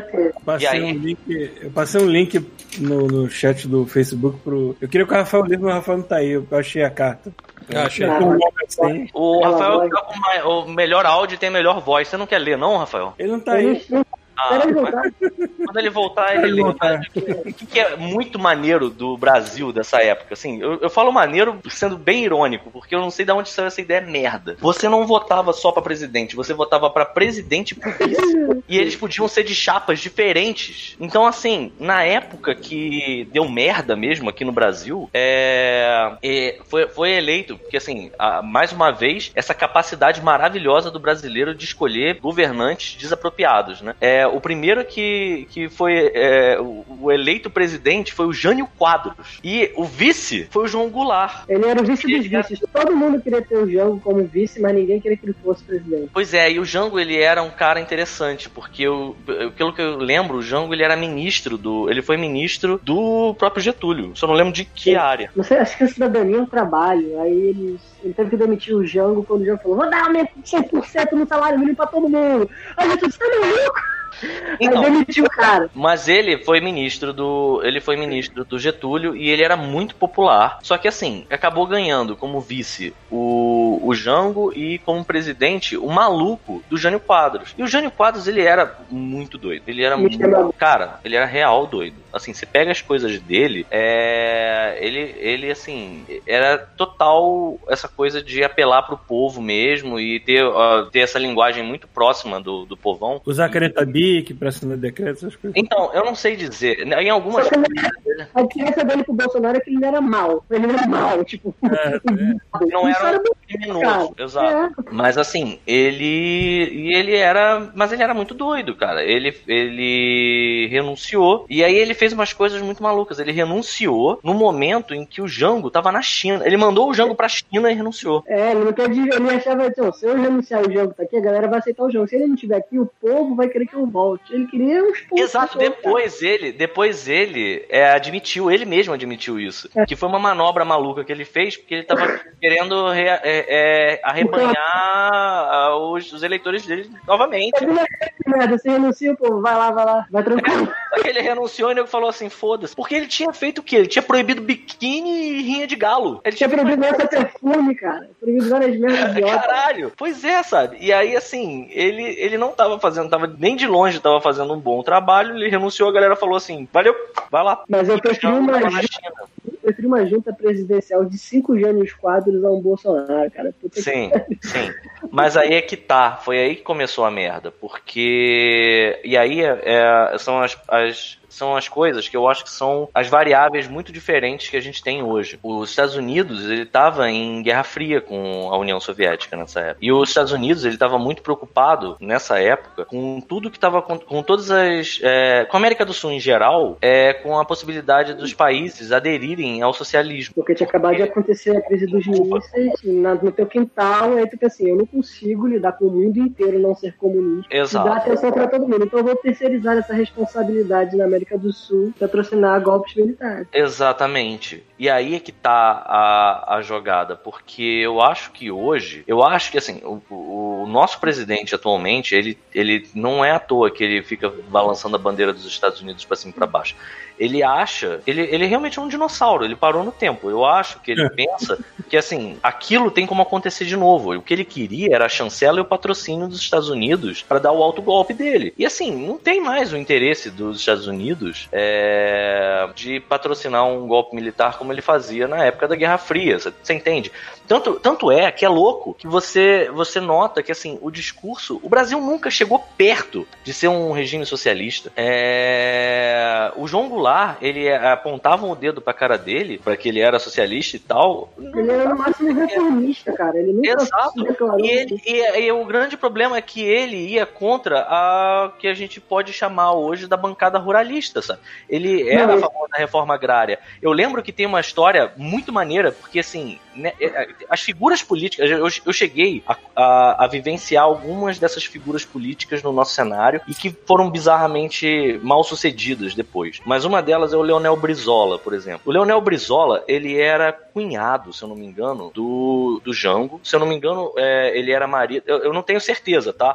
Eu vou falar, quem souber me corrige, por favor. Mas se eu não me engano, ele era é, marido da irmã do, do Jango e ele ainda tinha como padrinho de casamento dele o próprio Getúlio Vargas. E ele foi governador de, do Rio Grande do Sul? Acho que foi, porque foi por onde o Jango entrou no Brasil é. quando ele estava vindo da China. E ele era a favor da reforma agrária e a família toda da esposa dele, logo a família do Jango, era da, de. Como é que chama lá no sul? Era estancieiro? Tem um nome para isso, que são os donos de terra no sul. E aí falaram assim: ah, mas tu, tua família é dona de terra. Aí quando foram olhar, a esposa do Brizola já tinha doado mais da metade das terras que estavam improdutivas, justamente é, seguindo os métodos métodos da, das, das propostas de reforma agrária. Então, assim, eles estavam seguindo esse caminho. E aí, muito mais do que um discurso, uma atitude começou a assustar muito. Porque se esse tipo de coisa realmente viesse à tona, ia prejudicar a galera do Nordeste, pra, assim, do meio do Brasil para cima, a galera tava desesperada. Então começou a, a, O que eu sei disso é que começou muito uma histeria sobre a. a, a o, o Jango, né, é, entrar no governo. Se eu não me engano, ele nem entrou de cara. Ele entrou, aí, é, como o Jânio Quadros saiu.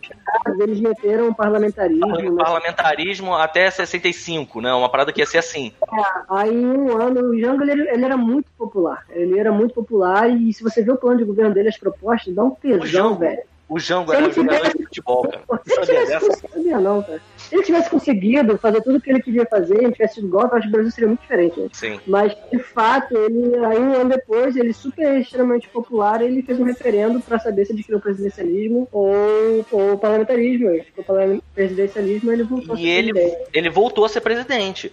Só que não era presidente, mas ele se tornou presidente no regime presidencialista. Exato. E aí foi aí que deu merda, porque em 64 já tava nego é. mexendo os pauzinhos, mais uma vez chancelado pelos Estados Unidos e tiraram ele. Ele foi exilado pra Argentina, se não me engano, pro, não, foi pro Uruguai. Acho que ele foi pro Uruguai e. É, ele saiu pro Rio de Janeiro, aí ele achou que era uma tentativa de golpe pro Rio de Janeiro, aí foi pra Brasília, viu que Brasília tava todo mundo conchavo lá, aí ele meteu pro Rio Grande do Sul e depois meteu o pé. Ele viu que o negócio é muito. Aí o pessoal critica porque ele não, nunca tentou reagir, aí ele fala que ele não queria sangue, aquele sangue nas mãos dele lá. Aí deixou acontecer. É, ele tentar reagir, eu acho que ele não fez nada.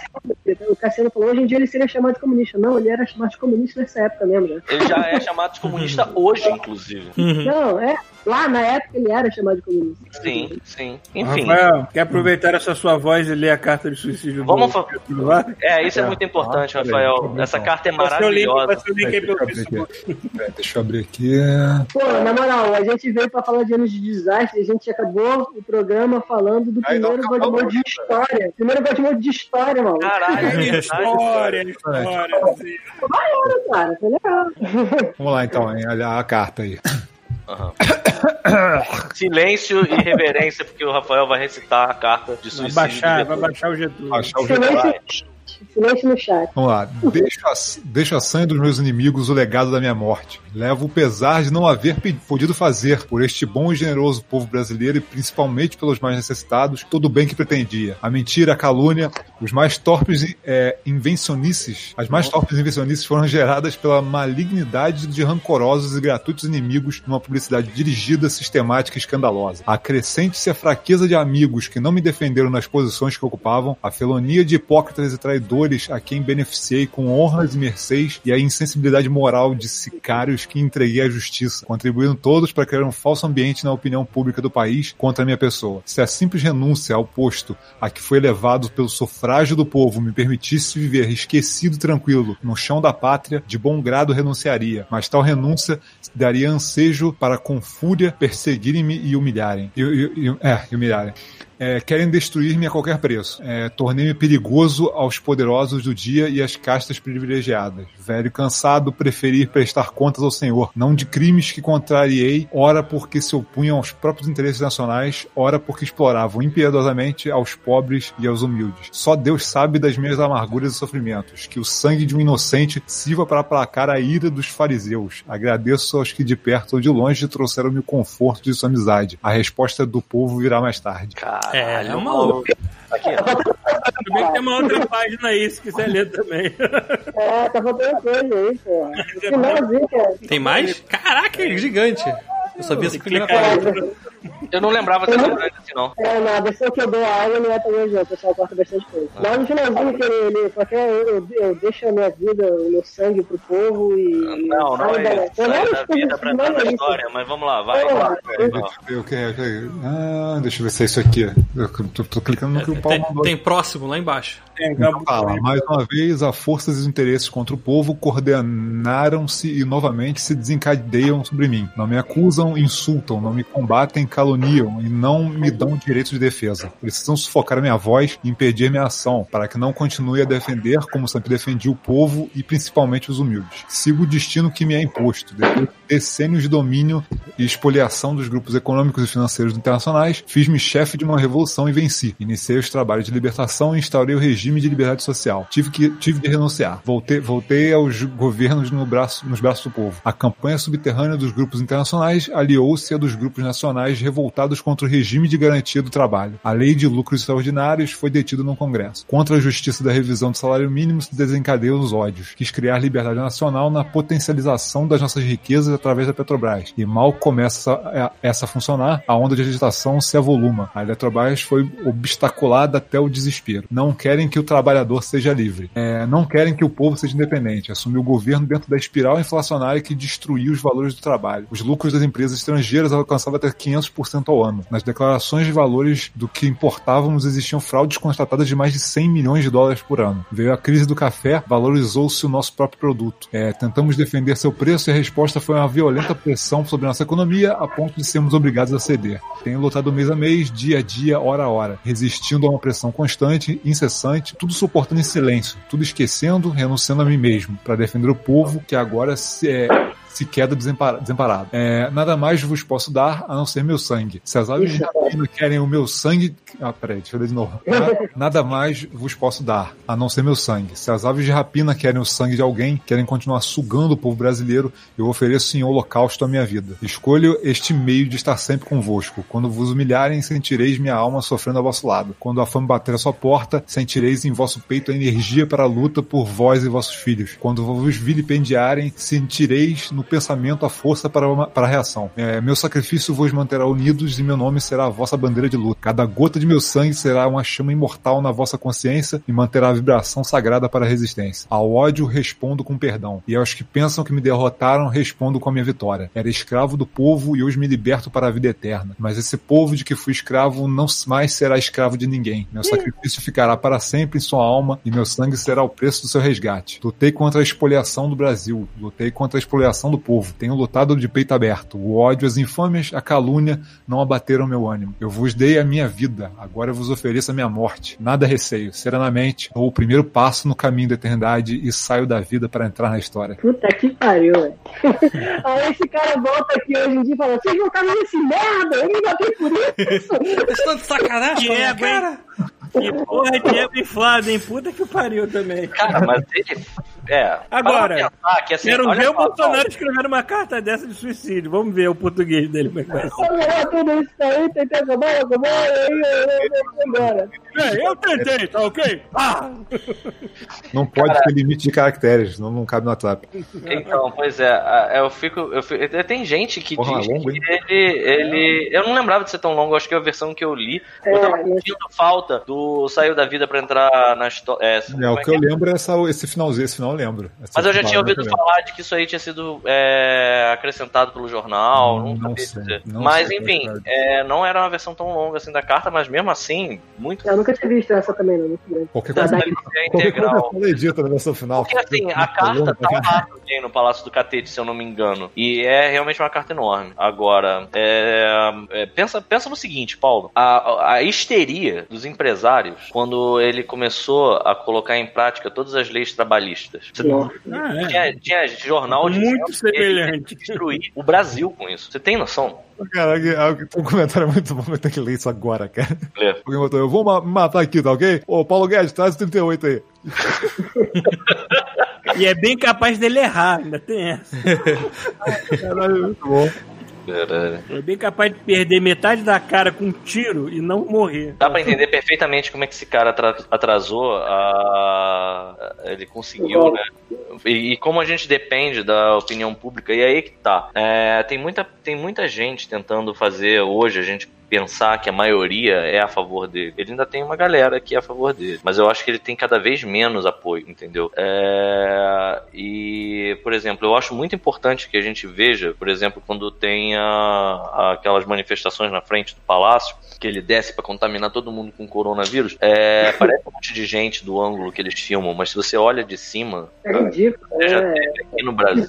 Você já teve aqui em Brasília, você sabe que aquilo ali, cara, não enche, é, sei lá, cara, um showzinho na, na, na lona cultural de Jacarepaguá. sabe? Então, assim, é. Porque aí entra a questão de pouca propaganda, olha só. Isso aí não é Exato. pra ser válido, isso é pra ser é combustível de propaganda. Só isso. Exato, exato. Mas aí que entra isso. É, nessa época tinha uma histeria muito. Assim, você vê que o, o- o Getúlio compreendia perfeitamente o impacto que teria a renúncia dele, é, no caso, já, já prevendo que podia acontecer um golpe militar. Não, ele fala na carta uma hora que ele renunciaria se fosse dada a opção. Ele tentou renunciar. No dia que ele se matou, ele tentou renunciar. Negaram. E aí ele falou, ele, aí ele já viu, peraí, então isso aqui tá indo pro lugar que eu não. Aí ele tentou, não vou renunciar, então vocês não vão ganhar. Vocês não estão entendendo, eu não tô preso aqui com vocês. Vocês estão presos aqui comigo. Aí ele se matou. Bizarro. Enfim, e aí a gente tem é, o golpe de 64, que na tese ia ser tipo um governo provisório até 65, né? Que ia ser. 63 já, 60 e pouco. É, um negócio desse. Acho que era Aí o 65. primeiro- Que aí É. os militares disseram que iam ter. é, iam ter as eleições presidenciais normais e eles iam sair. Só que nunca não saíram até 85, se eu não me engano. É, eu acho que é 63, Pizza, porque eu, tô, eu posso lembrando errado, porque 61 foi o primeiro ato institucional que tinha validade até 63. Não, peraí, Aí foi 63. 64. É, então já é isso, né? Você tá certo errado. Então o que, que eu tô pensando aqui errado? 61. Hum, Eu então, eu tô viajando. eles, eles. Não, eles. Eu, eu lembro. 61 não foi quando o. Quanto tempo? Eu não sei. Assim, a gente vai entrar em, em meandros que não tem tanta importância É. agora. Mas enfim, quando foi acabar o, ato, o primeiro ato institucional foi vencer, eles fizeram os outros atos institucionais, dois deles, que já não tinham data pra acabar. Aí foi que começou isso aí. Mas tu tá certo então, E tá aí, certo. e aí que teve a merda toda, porque assim, isso é uma coisa que a gente tem sempre que levar em consideração. Eu acho que a parte mais importante de história, e eu até que sejam aos trancos e barrancos, cheio de tropeços, cheio de maluquice, o primeiro God Mode de história que a gente tá fazendo tem alguma importância, nem que seja. História política, que a gente virou de cabeça pra baixo essa porra. Exato, nem que seja para as pessoas procurarem e estudarem por conta própria nas fontes de viagem. Pra deixar bem claro que a diferença entre a gente e outras pessoas que estão falando história é que a gente é o primeiro a admitir que a gente pode estar errado. Muito errado. Ah, e outro também, se alguém começou assim, né? Não, olha só, e aí é maneiro, porque se alguém achou algum erro ou quer complementar alguma coisa, manda e-mail. Manda, manda. É. Explica pra gente. Explica pra gente o que, que é. Eu sou bem honesto de quando eu falo que eu fumei em toda a minha faculdade de história, por isso que eu nem tento falar muito mais, não. Mas Não falar enfim, muita então- merda. Então é que é, é muito importante a gente fazer uma comparação das coisas com- que aconteceram, principalmente as ruins, com o nosso cenário atual. É, não é à toa que a gente fica preocupado com. é, não aqui no Brasil, não, sabe? No escalada do autoritarismo no mundo inteiro, sabe? É, na Europa a gente tá vendo isso começando de novo. Parece que lá na Espanha tá, começa, tem, tem grande chance daquele. É Vox o nome do, do partido lá, que é, é tipo uma extrema direita. não. Acho que é. Não me lembro agora. Enfim, é, tá muito esquisito o mundo, sabe? Cara, E- por sorte, o, o cara lá da, da Inglaterra, o Boris, ele pegou a doença, chegou a ficar internado em UTI e quando saiu tinha uma visão completamente diferente da que ele tinha entrado, de, sobre o isolamento e tudo mais. É, Felizmente. até, botou até o nome do filho dele o nome dos médicos lá. Eu Cara, eu, eu acho que assim, é, a gente ainda tá tendo é, esse outro. é, a gente não tem só um cenário político estranho hoje em dia. A gente tá tendo um cenário político estranho no meio da maior pandemia que o mundo já registrou, sabe? É, eu acho que assim, e é, e é grave mesmo, justamente por- pelo nível de globalização que a gente tem hoje. A gente, sabe, tem uma. Tem uma.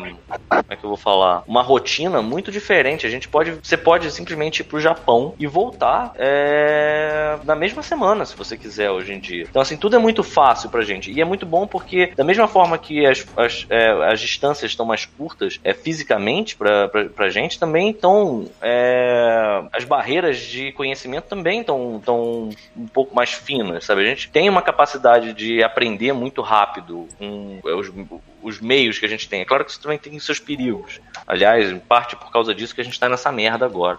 Mas, é, assim, a gente tá passando por uma série de. Eu tô tentando achar a palavra, eu não tô conseguindo. É, não, mais uma vez, não é só uma crise política que a gente tá passando hoje. A gente tá passando uma crise política num cenário muito louco. Uma crise sanitária. Parece que alguém foi no Smash Bros. e colocou todos os hazards ao mesmo tempo, sabe? Falaram e é, é, é muito estranho, sabe? O, é muito improvável, é, de, é, é muito difícil prever o que, que vai ser o resultado disso que a gente está passando agora. Mas que tem uma. uma é, é evidente que tem uma ambição. Eu acho que hoje, aqui no, no, no Brasil, a gente tem, tem é, um, um certo risco de acontecer uma merda grave falando politicamente. É, mas a gente não tem. É, é, é muito difícil a gente tentar prever como vai ser, sabe? Não, eu não faço. É, porque, é, diferente da história, que tá tudo dado, a gente olha de, de trás, de frente pra trás, né? Então, Pois é. Aí, tipo, pode ter vindo ah, pode ser, pode, é provável que não, provável que não. Se a gente for analisando, a gente analisa o que a gente tem hoje, só que amanhã pode vir outra variável. Então, É.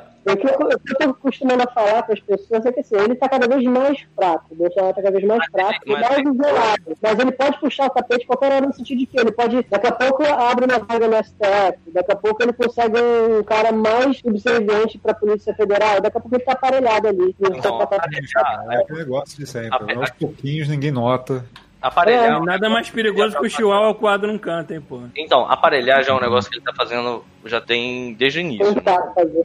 Pois é, e é, é- mas é que tá, porque apesar disso, tem algumas coisas que o resultado é muito imprevisível. É, eu noto que assim, por exemplo, a história da, da cloroquina de novo. Eu noto que é, esse discurso, ele não é a base, a base dele pro, pro Bolsonaro, principalmente, não é se funciona ou não. É a saída que ele tem pro argumento dele, entendeu? É muito mais do que se tá recebendo algum por fora de empresas farmacêuticas que podem estar se beneficiando com isso. É assim, tipo, cara, não para de morrer gente. E aí ele, o, o argumento dele vai ser: é, mas eu tô tentando liberar a cloroquina e vocês não deixam. Entendeu? Assim, eu acho que assim, quanto mais ele fica livre pra fazer o que ele quer, menos inimigo ele A tem. gente vai cair, mas a gente, é, a gente vai cair justamente naquele negócio tem que ter um bode expiatório. Exato, exato. Então, assim, ele trabalha todo no argumento do inimigo, sempre. Se não tiver ninguém, o pessoal, tipo.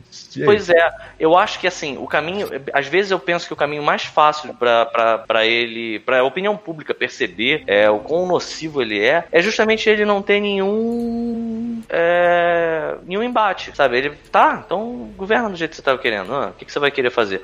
Porque o que, eu, o, que eu, o que eu não sei agora prever é como vai ser o impacto da quantidade de mortes que vão ter no Brasil. Porque o Brasil continua numa curva ascendente. Isso é muito louco, Cara, cara. olha só, a previsão, a previsão inicial pra se tivesse realmente um controle bom da parada era que morreriam 40 mil, 44 mil pessoas. Cara, vai passar disso, com certeza, tem nem dúvida. A gente, a gente hoje tá com o quê? Tá com 16 mil mortes? Tá com É, quase- 16.118, Ah, exatamente. acabaram de atualizar. é, hoje foram 825, 824. Caralho. É. Pois é, cara. A gente tá e, tá, e nego tá indo pra rua, nego tá indo sacudir caixão na frente do palácio do, do, na- do STF. Tem muito país aí que já tá se abrindo porque obedeceu a porra da quarentena e o Brasil tá tendo que se fechar porque não. Não, e aí que tá, a gente não tá se fechando. E, não aí, tá, é, não tá Aí Mas de novo, entra- mas de novo, aí é aquele entra- lance, é o lance, é, de novo, o lance de bode expiatório, o lance de que escolher um inimigo, tipo, o lance de ter um lado, tipo assim, do cara convencer de que, tipo, ou, ou abre e salva a economia, ou, ou, ah, é, ou abre e salva a economia e mata a gente, ou fecha e mata a economia e Mas que tá, pessoas vão morrer de qualquer jeito. o, cara o cara criou dois, o cara criou dois cenários que não existem em separados. Não, não é isso, sabe? Você não- você- uma coisa não exclui a outra. Você não vai. A, a- mas o cara cria um inimigo. O inimigo é tipo, ah, não, o cara tá. O inimigo quer que tudo vá pro saco. Aí Entendeu? que tá. Pois é, aí que tá a merda. Porque assim, é. O meu medo é que se você para pra, pra, pra, ir pro lado da. Nem é, eu nem acho que seja muito teoria da conspiração, não, mas eu vou tratar como teoria da conspiração. Cara, o Paulo Guedes começou. A gente, a gente acabou de passar por uma reserva da, pre- da reforma da Previdência que o, o argumento principal era esse, né? Tipo, a, a- tipo os aposentados, o que, o que o Brasil separa para os aposentados não, não é sustentável. É, e aí a reforma pô, ficou essa beleza aí. Eu não sei se vocês já viram, mas a gente não vai se aposentar. Se a gente trabalhar aqui no Brasil mesmo e fizer segundo o governo, não conte com a aposentadoria, porque já era. Ainda mais a gente que trabalhou sem, sem carteira assinada durante tanto tempo, esquece, esquece. Então, assim, isso pra começar. Então, o meu medo, o meu medo. Tá na terapia dele hoje. É, tá foda.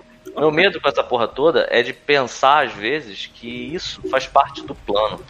Porque, assim, cara, o que, que a gente vai perder se a gente for desse jeito? A galera fala, vai morrer um monte de gente e vai desafogar a economia. Vai morrer o quê? Vai morrer velho, principalmente. Então deixa morrer, foda-se. O foda, o foda, o foda, é que, assim, o foda é a falácia. Tem uma narrativa, os É, caras então, já... o, fo- o foda é a falácia do cara que- criar uma situação em que é possível você, você tipo, sacrificar gente pra salvar a economia. E não é, cara. Não é. Exato. Isso é que é mas ele inventou esse lado do inimigo e as pessoas, porra, beleza, é conveniente, vamos atacar esse lado do inimigo. É. E a questão É, é muito conveniente, cara. Tem que admitir que é extremamente conveniente. Assim, e é, é foda, porque é, no lance da economia você tem que ter visão. Porque se você olha o mundo hoje, você já vai começar a perceber que não vai depois, não vai ser igual o jeito que as pessoas fazem as coisas.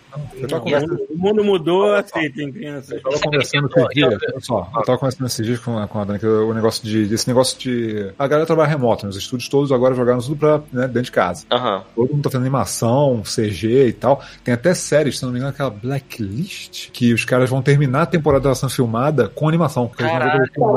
Então, Não, assim, isso é então, um- assim, é um mercado, é um mercado, é um mercado que, assim, quando você entra numa situação dessa, que você tem que arrumar emprego pra galera, não é um mercado foda pra você investir. O que, que foi feito aqui? Não, aqui fuderam a cultura, aqui não tem. falar mais nada, né, cara? Tipo, É, pois então, é. assim, esse tipo de coisa que é soluciona o problema não tá acontecendo, sabe? Então, É, cara. Então, assim, as pessoas têm que começar a repensar, e eu digo mais. Eu só vou confiar. Porque, por exemplo, você pega em vários países na, na Europa, Itália, por exemplo, foi o, o epicentro da cagada na Europa, é, tá começando a abrir. E aí, as pessoas estão começando a abrir, mas, assim, os resultados dessa reabertura ainda estão meio incertos. Eu só acredito que vai dar tudo voltar ao normal se começar a sair uns bons resultados disso. Mas, Teve vários, vários lugares que tentaram se abrir e já viram que da merda. A Coreia do Sul tentou abrir, já teve umas É, casas.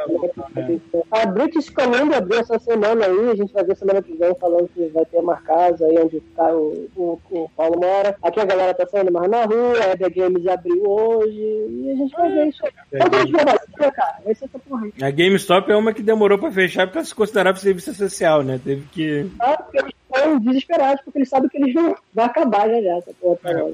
Muita coisa vai, vai mudar, cara. Se você não tiver visão e entender o que, que é o teu negócio, tu tá fudido.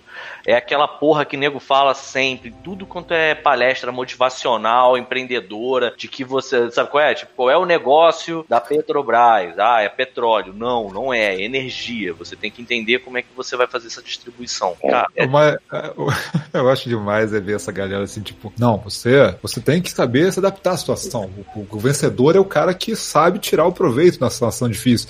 Aí dá merda, o pessoal, socorro, governo!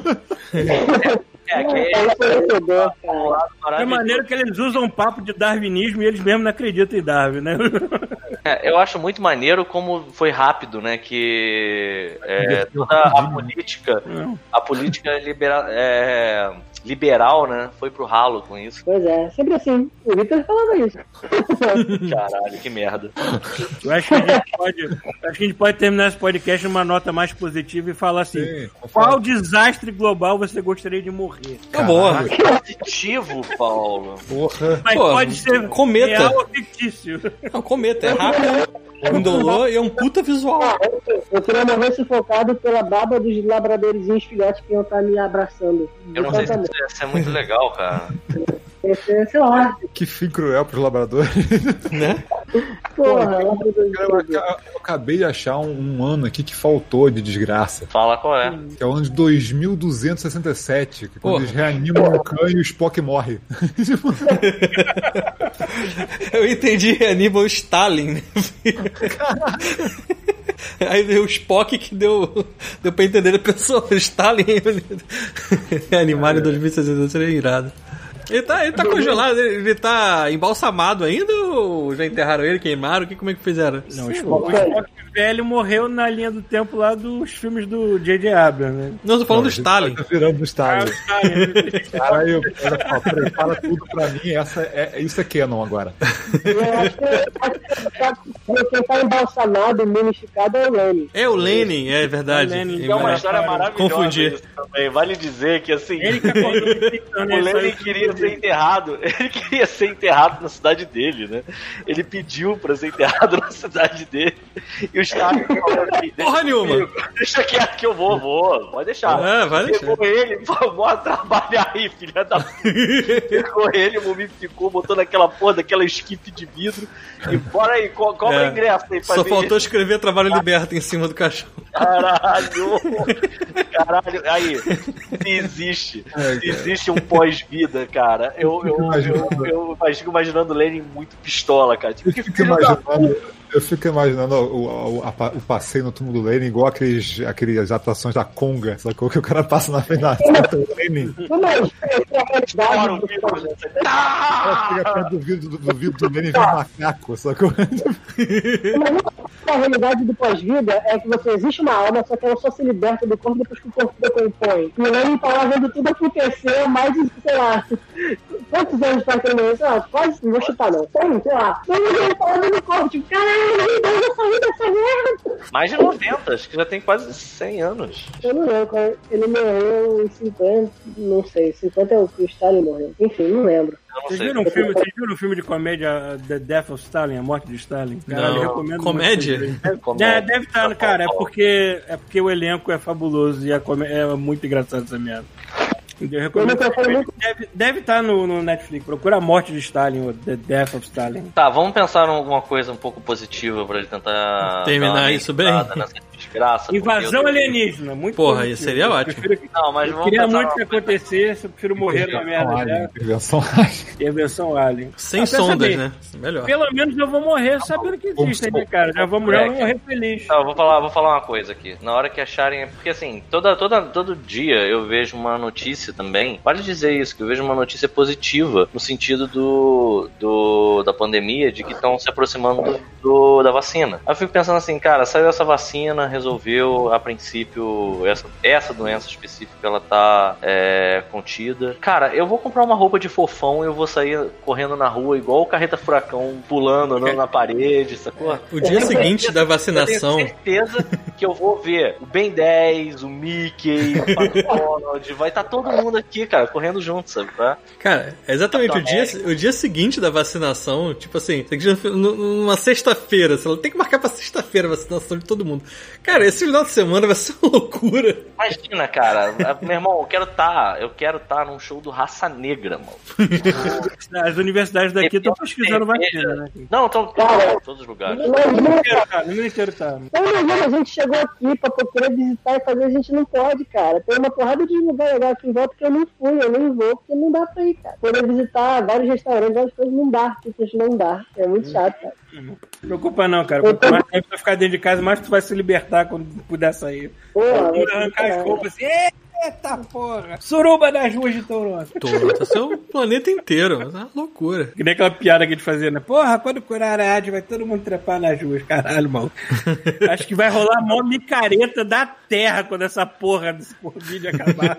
Vai. Vai. ter nego dando beijo na boca de todo mundo e foda-se. E vai, vai acabar. E vai acabar. aparece Vai, vai capítulo botar dois- outra pandemia, né? Capítulo 2, sífilis. É. Tá beijando todo mundo na boca na rua. É, caralho.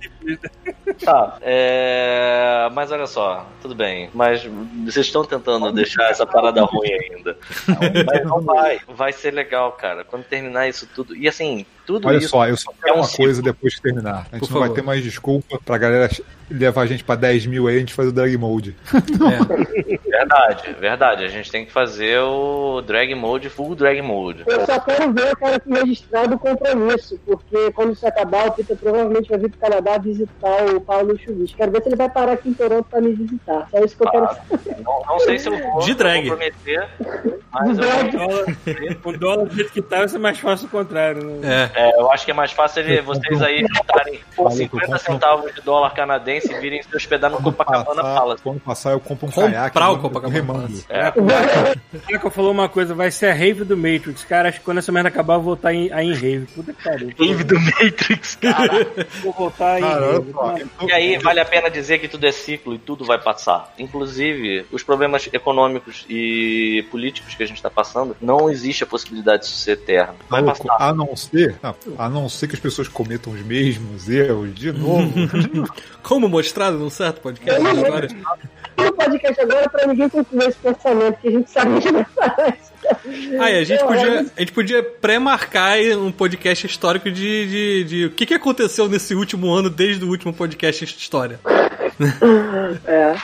Bata no calendário de vocês, ó. Enquanto as pessoas já morreram. Nossa, Paulo, é pra tentar deixar pos- a gente, positivo. a gente cara. tá Qual é o tentando. problema? A gente tá tentando. Mas é. positivo pra mim, cara. Tem muita gente no mundo. Eu quero mais que. Cara, é foda que. Tem que descer pra 5, assim. Já 7 é muito. Desce pra 5. Depois É foda. É foda que eu tenho que tomar a vacina, vou sair felizão, aí depois de 15 minutos eu vou estar cansado, eu vou pra casa ver Netflix. Eu já vi que faz assim, de caraca, o cara sai assim de casa, aí ele volta. Vou aproveitar esse momento pra perguntar, pra, pra fazer o cheque de é, sanidade mental de vocês. Como é que tá sendo a quarentena de vocês aí? Vamos Quatro, lá. tirei quatro. Mana. Cara, eu tô tranquilo porque eu tô trabalhando, né? Tô sempre em casa todo dia. Eu, eu tô muito tranquilo porque eu tava trabalhando sete dias na semana. Aham. Eu tava fazendo serviço na- durante a semana num prédio e no fim de semana em outro. Só que esse do fim de semana eles é, tiraram essa questão que eu fazia. Então, esse é o primeiro fim de semana que eu tô em casa. Então, caralho, velho. Fiquei triste, é menos 400 dólares no final do mês, mas com o trabalho da semana dá pra pagar tudo, sacou? Então, caralho, tô em casa, eu tô, porra, felizão. Felizão pra caralho. É verdade, seja dita, caseiro eu já estava há muito tempo. O problema é que eu tava querendo mesmo é ter férias. Infelizmente são férias que eu tô trancado dentro de casa. Mas de qualquer maneira tá sendo um descanso e eu mal posso. Agora eu estou disposto a voltar a trabalhar pesadamente quando as coisas voltarem. A última vez que eu vim aqui eu falei do PSP. Desde então chegou o cabo e o PSP estava funcionando. Então já hackeei. Então nesse momento eu Final Fantasy 9, lembrando a infância. Final Fantasy Tactics, Metal Gear Peace Walker está lá. Então, porra, tô com um videogame aqui. Fazendo, a listinha de backlog quando eu pegar um PS5 e poder voltar nos jogos que eu joguei. E antes de terminar esse trabalho de fim de semana, no último fim de semana que eu achei lá no quarto do lixo uma TV de 43 polegadas. No funcionando. lixo? Funcionando, caralho. Eu tô triste pra caralho aqui, mano. Eu parei que eu tô o não sofá aqui no quintal outro dia, mano. Levou outro. O sofá largado aqui no quintal outro dia pra, pra quem quiser pegar. Pô, eu fico sempre de olho. É muito bom isso, cara. É, E você, Rafael, como é que estão as coisas aí? Cara, olha só, eu tô trancado em casa já tem 3 anos, 4 anos.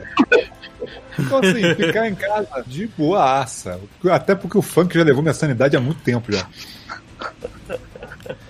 os funkeiros não respeitam a quarentena, não? Tu acha que funk respeita a quarentena? Tu acha? Eu não respeito ninguém, né? Quanto mais a O cara quarentena. não tem respeito ao próprio ouvido, respeita a, o resto da saúde da O pessoa. funk não tem culpa das pessoas, Paulo. Funk é um movimento legítimo. Não, hoje em dia eu tenho muito mais raiva de sertanejo universitário do que funk, samba, pode. Paulo, Isso é você tem tranquilo. raiva das pessoas. Paulo, você Dos tem, né? humanos. O ódio do Paulo é, visionar- é direcionado às coisas que estão na moda odiável. Então é o diabetes do velho. Não, não, não é, não é é, que- não é. O, É o estilo favorito dessa raça, né, cara? O, o sertanejo ódio do. Paulo vai Essa contra as É pessoas. nojento. Aí é que tá. O, o ódio do Paulo não é. muito. É. É ruim também. É essa raça que bota a camisa do Brasil.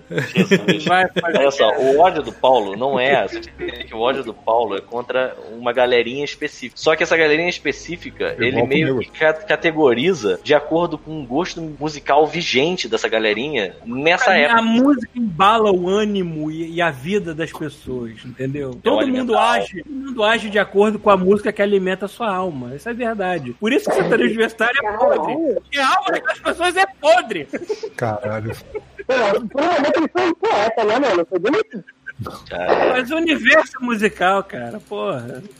Gente, tá bom pra caramba, mas chegou a minha, minha hora. Eu imagino que vocês já vão pro fechamento aí, mas eu vou ter que sair. Vamos encerrar, não. não, mas é isso aí, já, Então, já marca aí, já marca aí, ano que vem, podcast de história. Ciro. de. Pode mudar história Aftermath. Né? É. Tipo, Exatamente. Falar, É, rolar retrospectiva 2020, a gente realmente precisa fazer isso. o que você falar, Pita? Fala aí. Cara, teu áudio tá ficando cada vez pior. O que, que você tá fazendo? É, cara, que aqui- é nesse fonezinho aqui que é o meu microfone, aí ele tem um. Tem hora que ele pega, hora que ele não pega. Lá. Agora tá ótimo. Ótimo. É, agora ficou perfeito. Que que é? Acho que ele desencostou da parede. Devia estar É, dando eu rever- também- devia estar reverberando na parede e voltando no microfone. Caralho! Ele aqui, eu enfio ele no ouvido. Acho que quando eu enfio no ouvido, ele abaixa. vezes. Ele Encosta tem... na parede de novo e tenta falar normalmente. Vê o que acontece. Ah, Ah, era isso. Ah, tô- Caralho, Paulo, gênio. Gênio. Que bizarro, né, cara? Novamente, universo é musical. Entendo isso. Você Galerinha, brigadão. Pelo meu pai, brigadão pelo convite. Eu me chamei pra essa porra, vocês vão tomar no cu. o melhor podcast é ter participado de história. É, pô. Boa meta, galera. Abraço, Deus. Um abraço, cara. Valeu. Tô narcisista, minha, voz. Ai, que gostoso de ouvir, cara. Mais. Valeu, cara. Um abração. Eu acho que é isso aí, né? Aqui também acabou, Tchau, né? tchau. É. Valeu. Eu comendo Vambora, aí, galera. Fui. assim, ó. Valeu. Ah, o pessoal tá falando aqui, ó. Vai ficar, vai ficar bom até um, até um China chupar um cérebro de morcego ao molho de pangolim. É, é, é possível. É, Sim. cara. Que encanta seus vizinhos espanta. É um bom ditado. Vocês vão querer abrir o gramado pra, pra galera ou tá muito Acho que- deprê? Eu É, acho acho que hoje hoje, não é um não, é. Hoje não. Vai que entra Deixa o homem bomba no gramado, né? Deixa eu deixa eu profile mode. né? Isso aí, pessoas. Valeu, galera. Posso, Um fechar a transmissão aqui? Por mim, pode. Vai, vai fechar. Valeu. Tchau!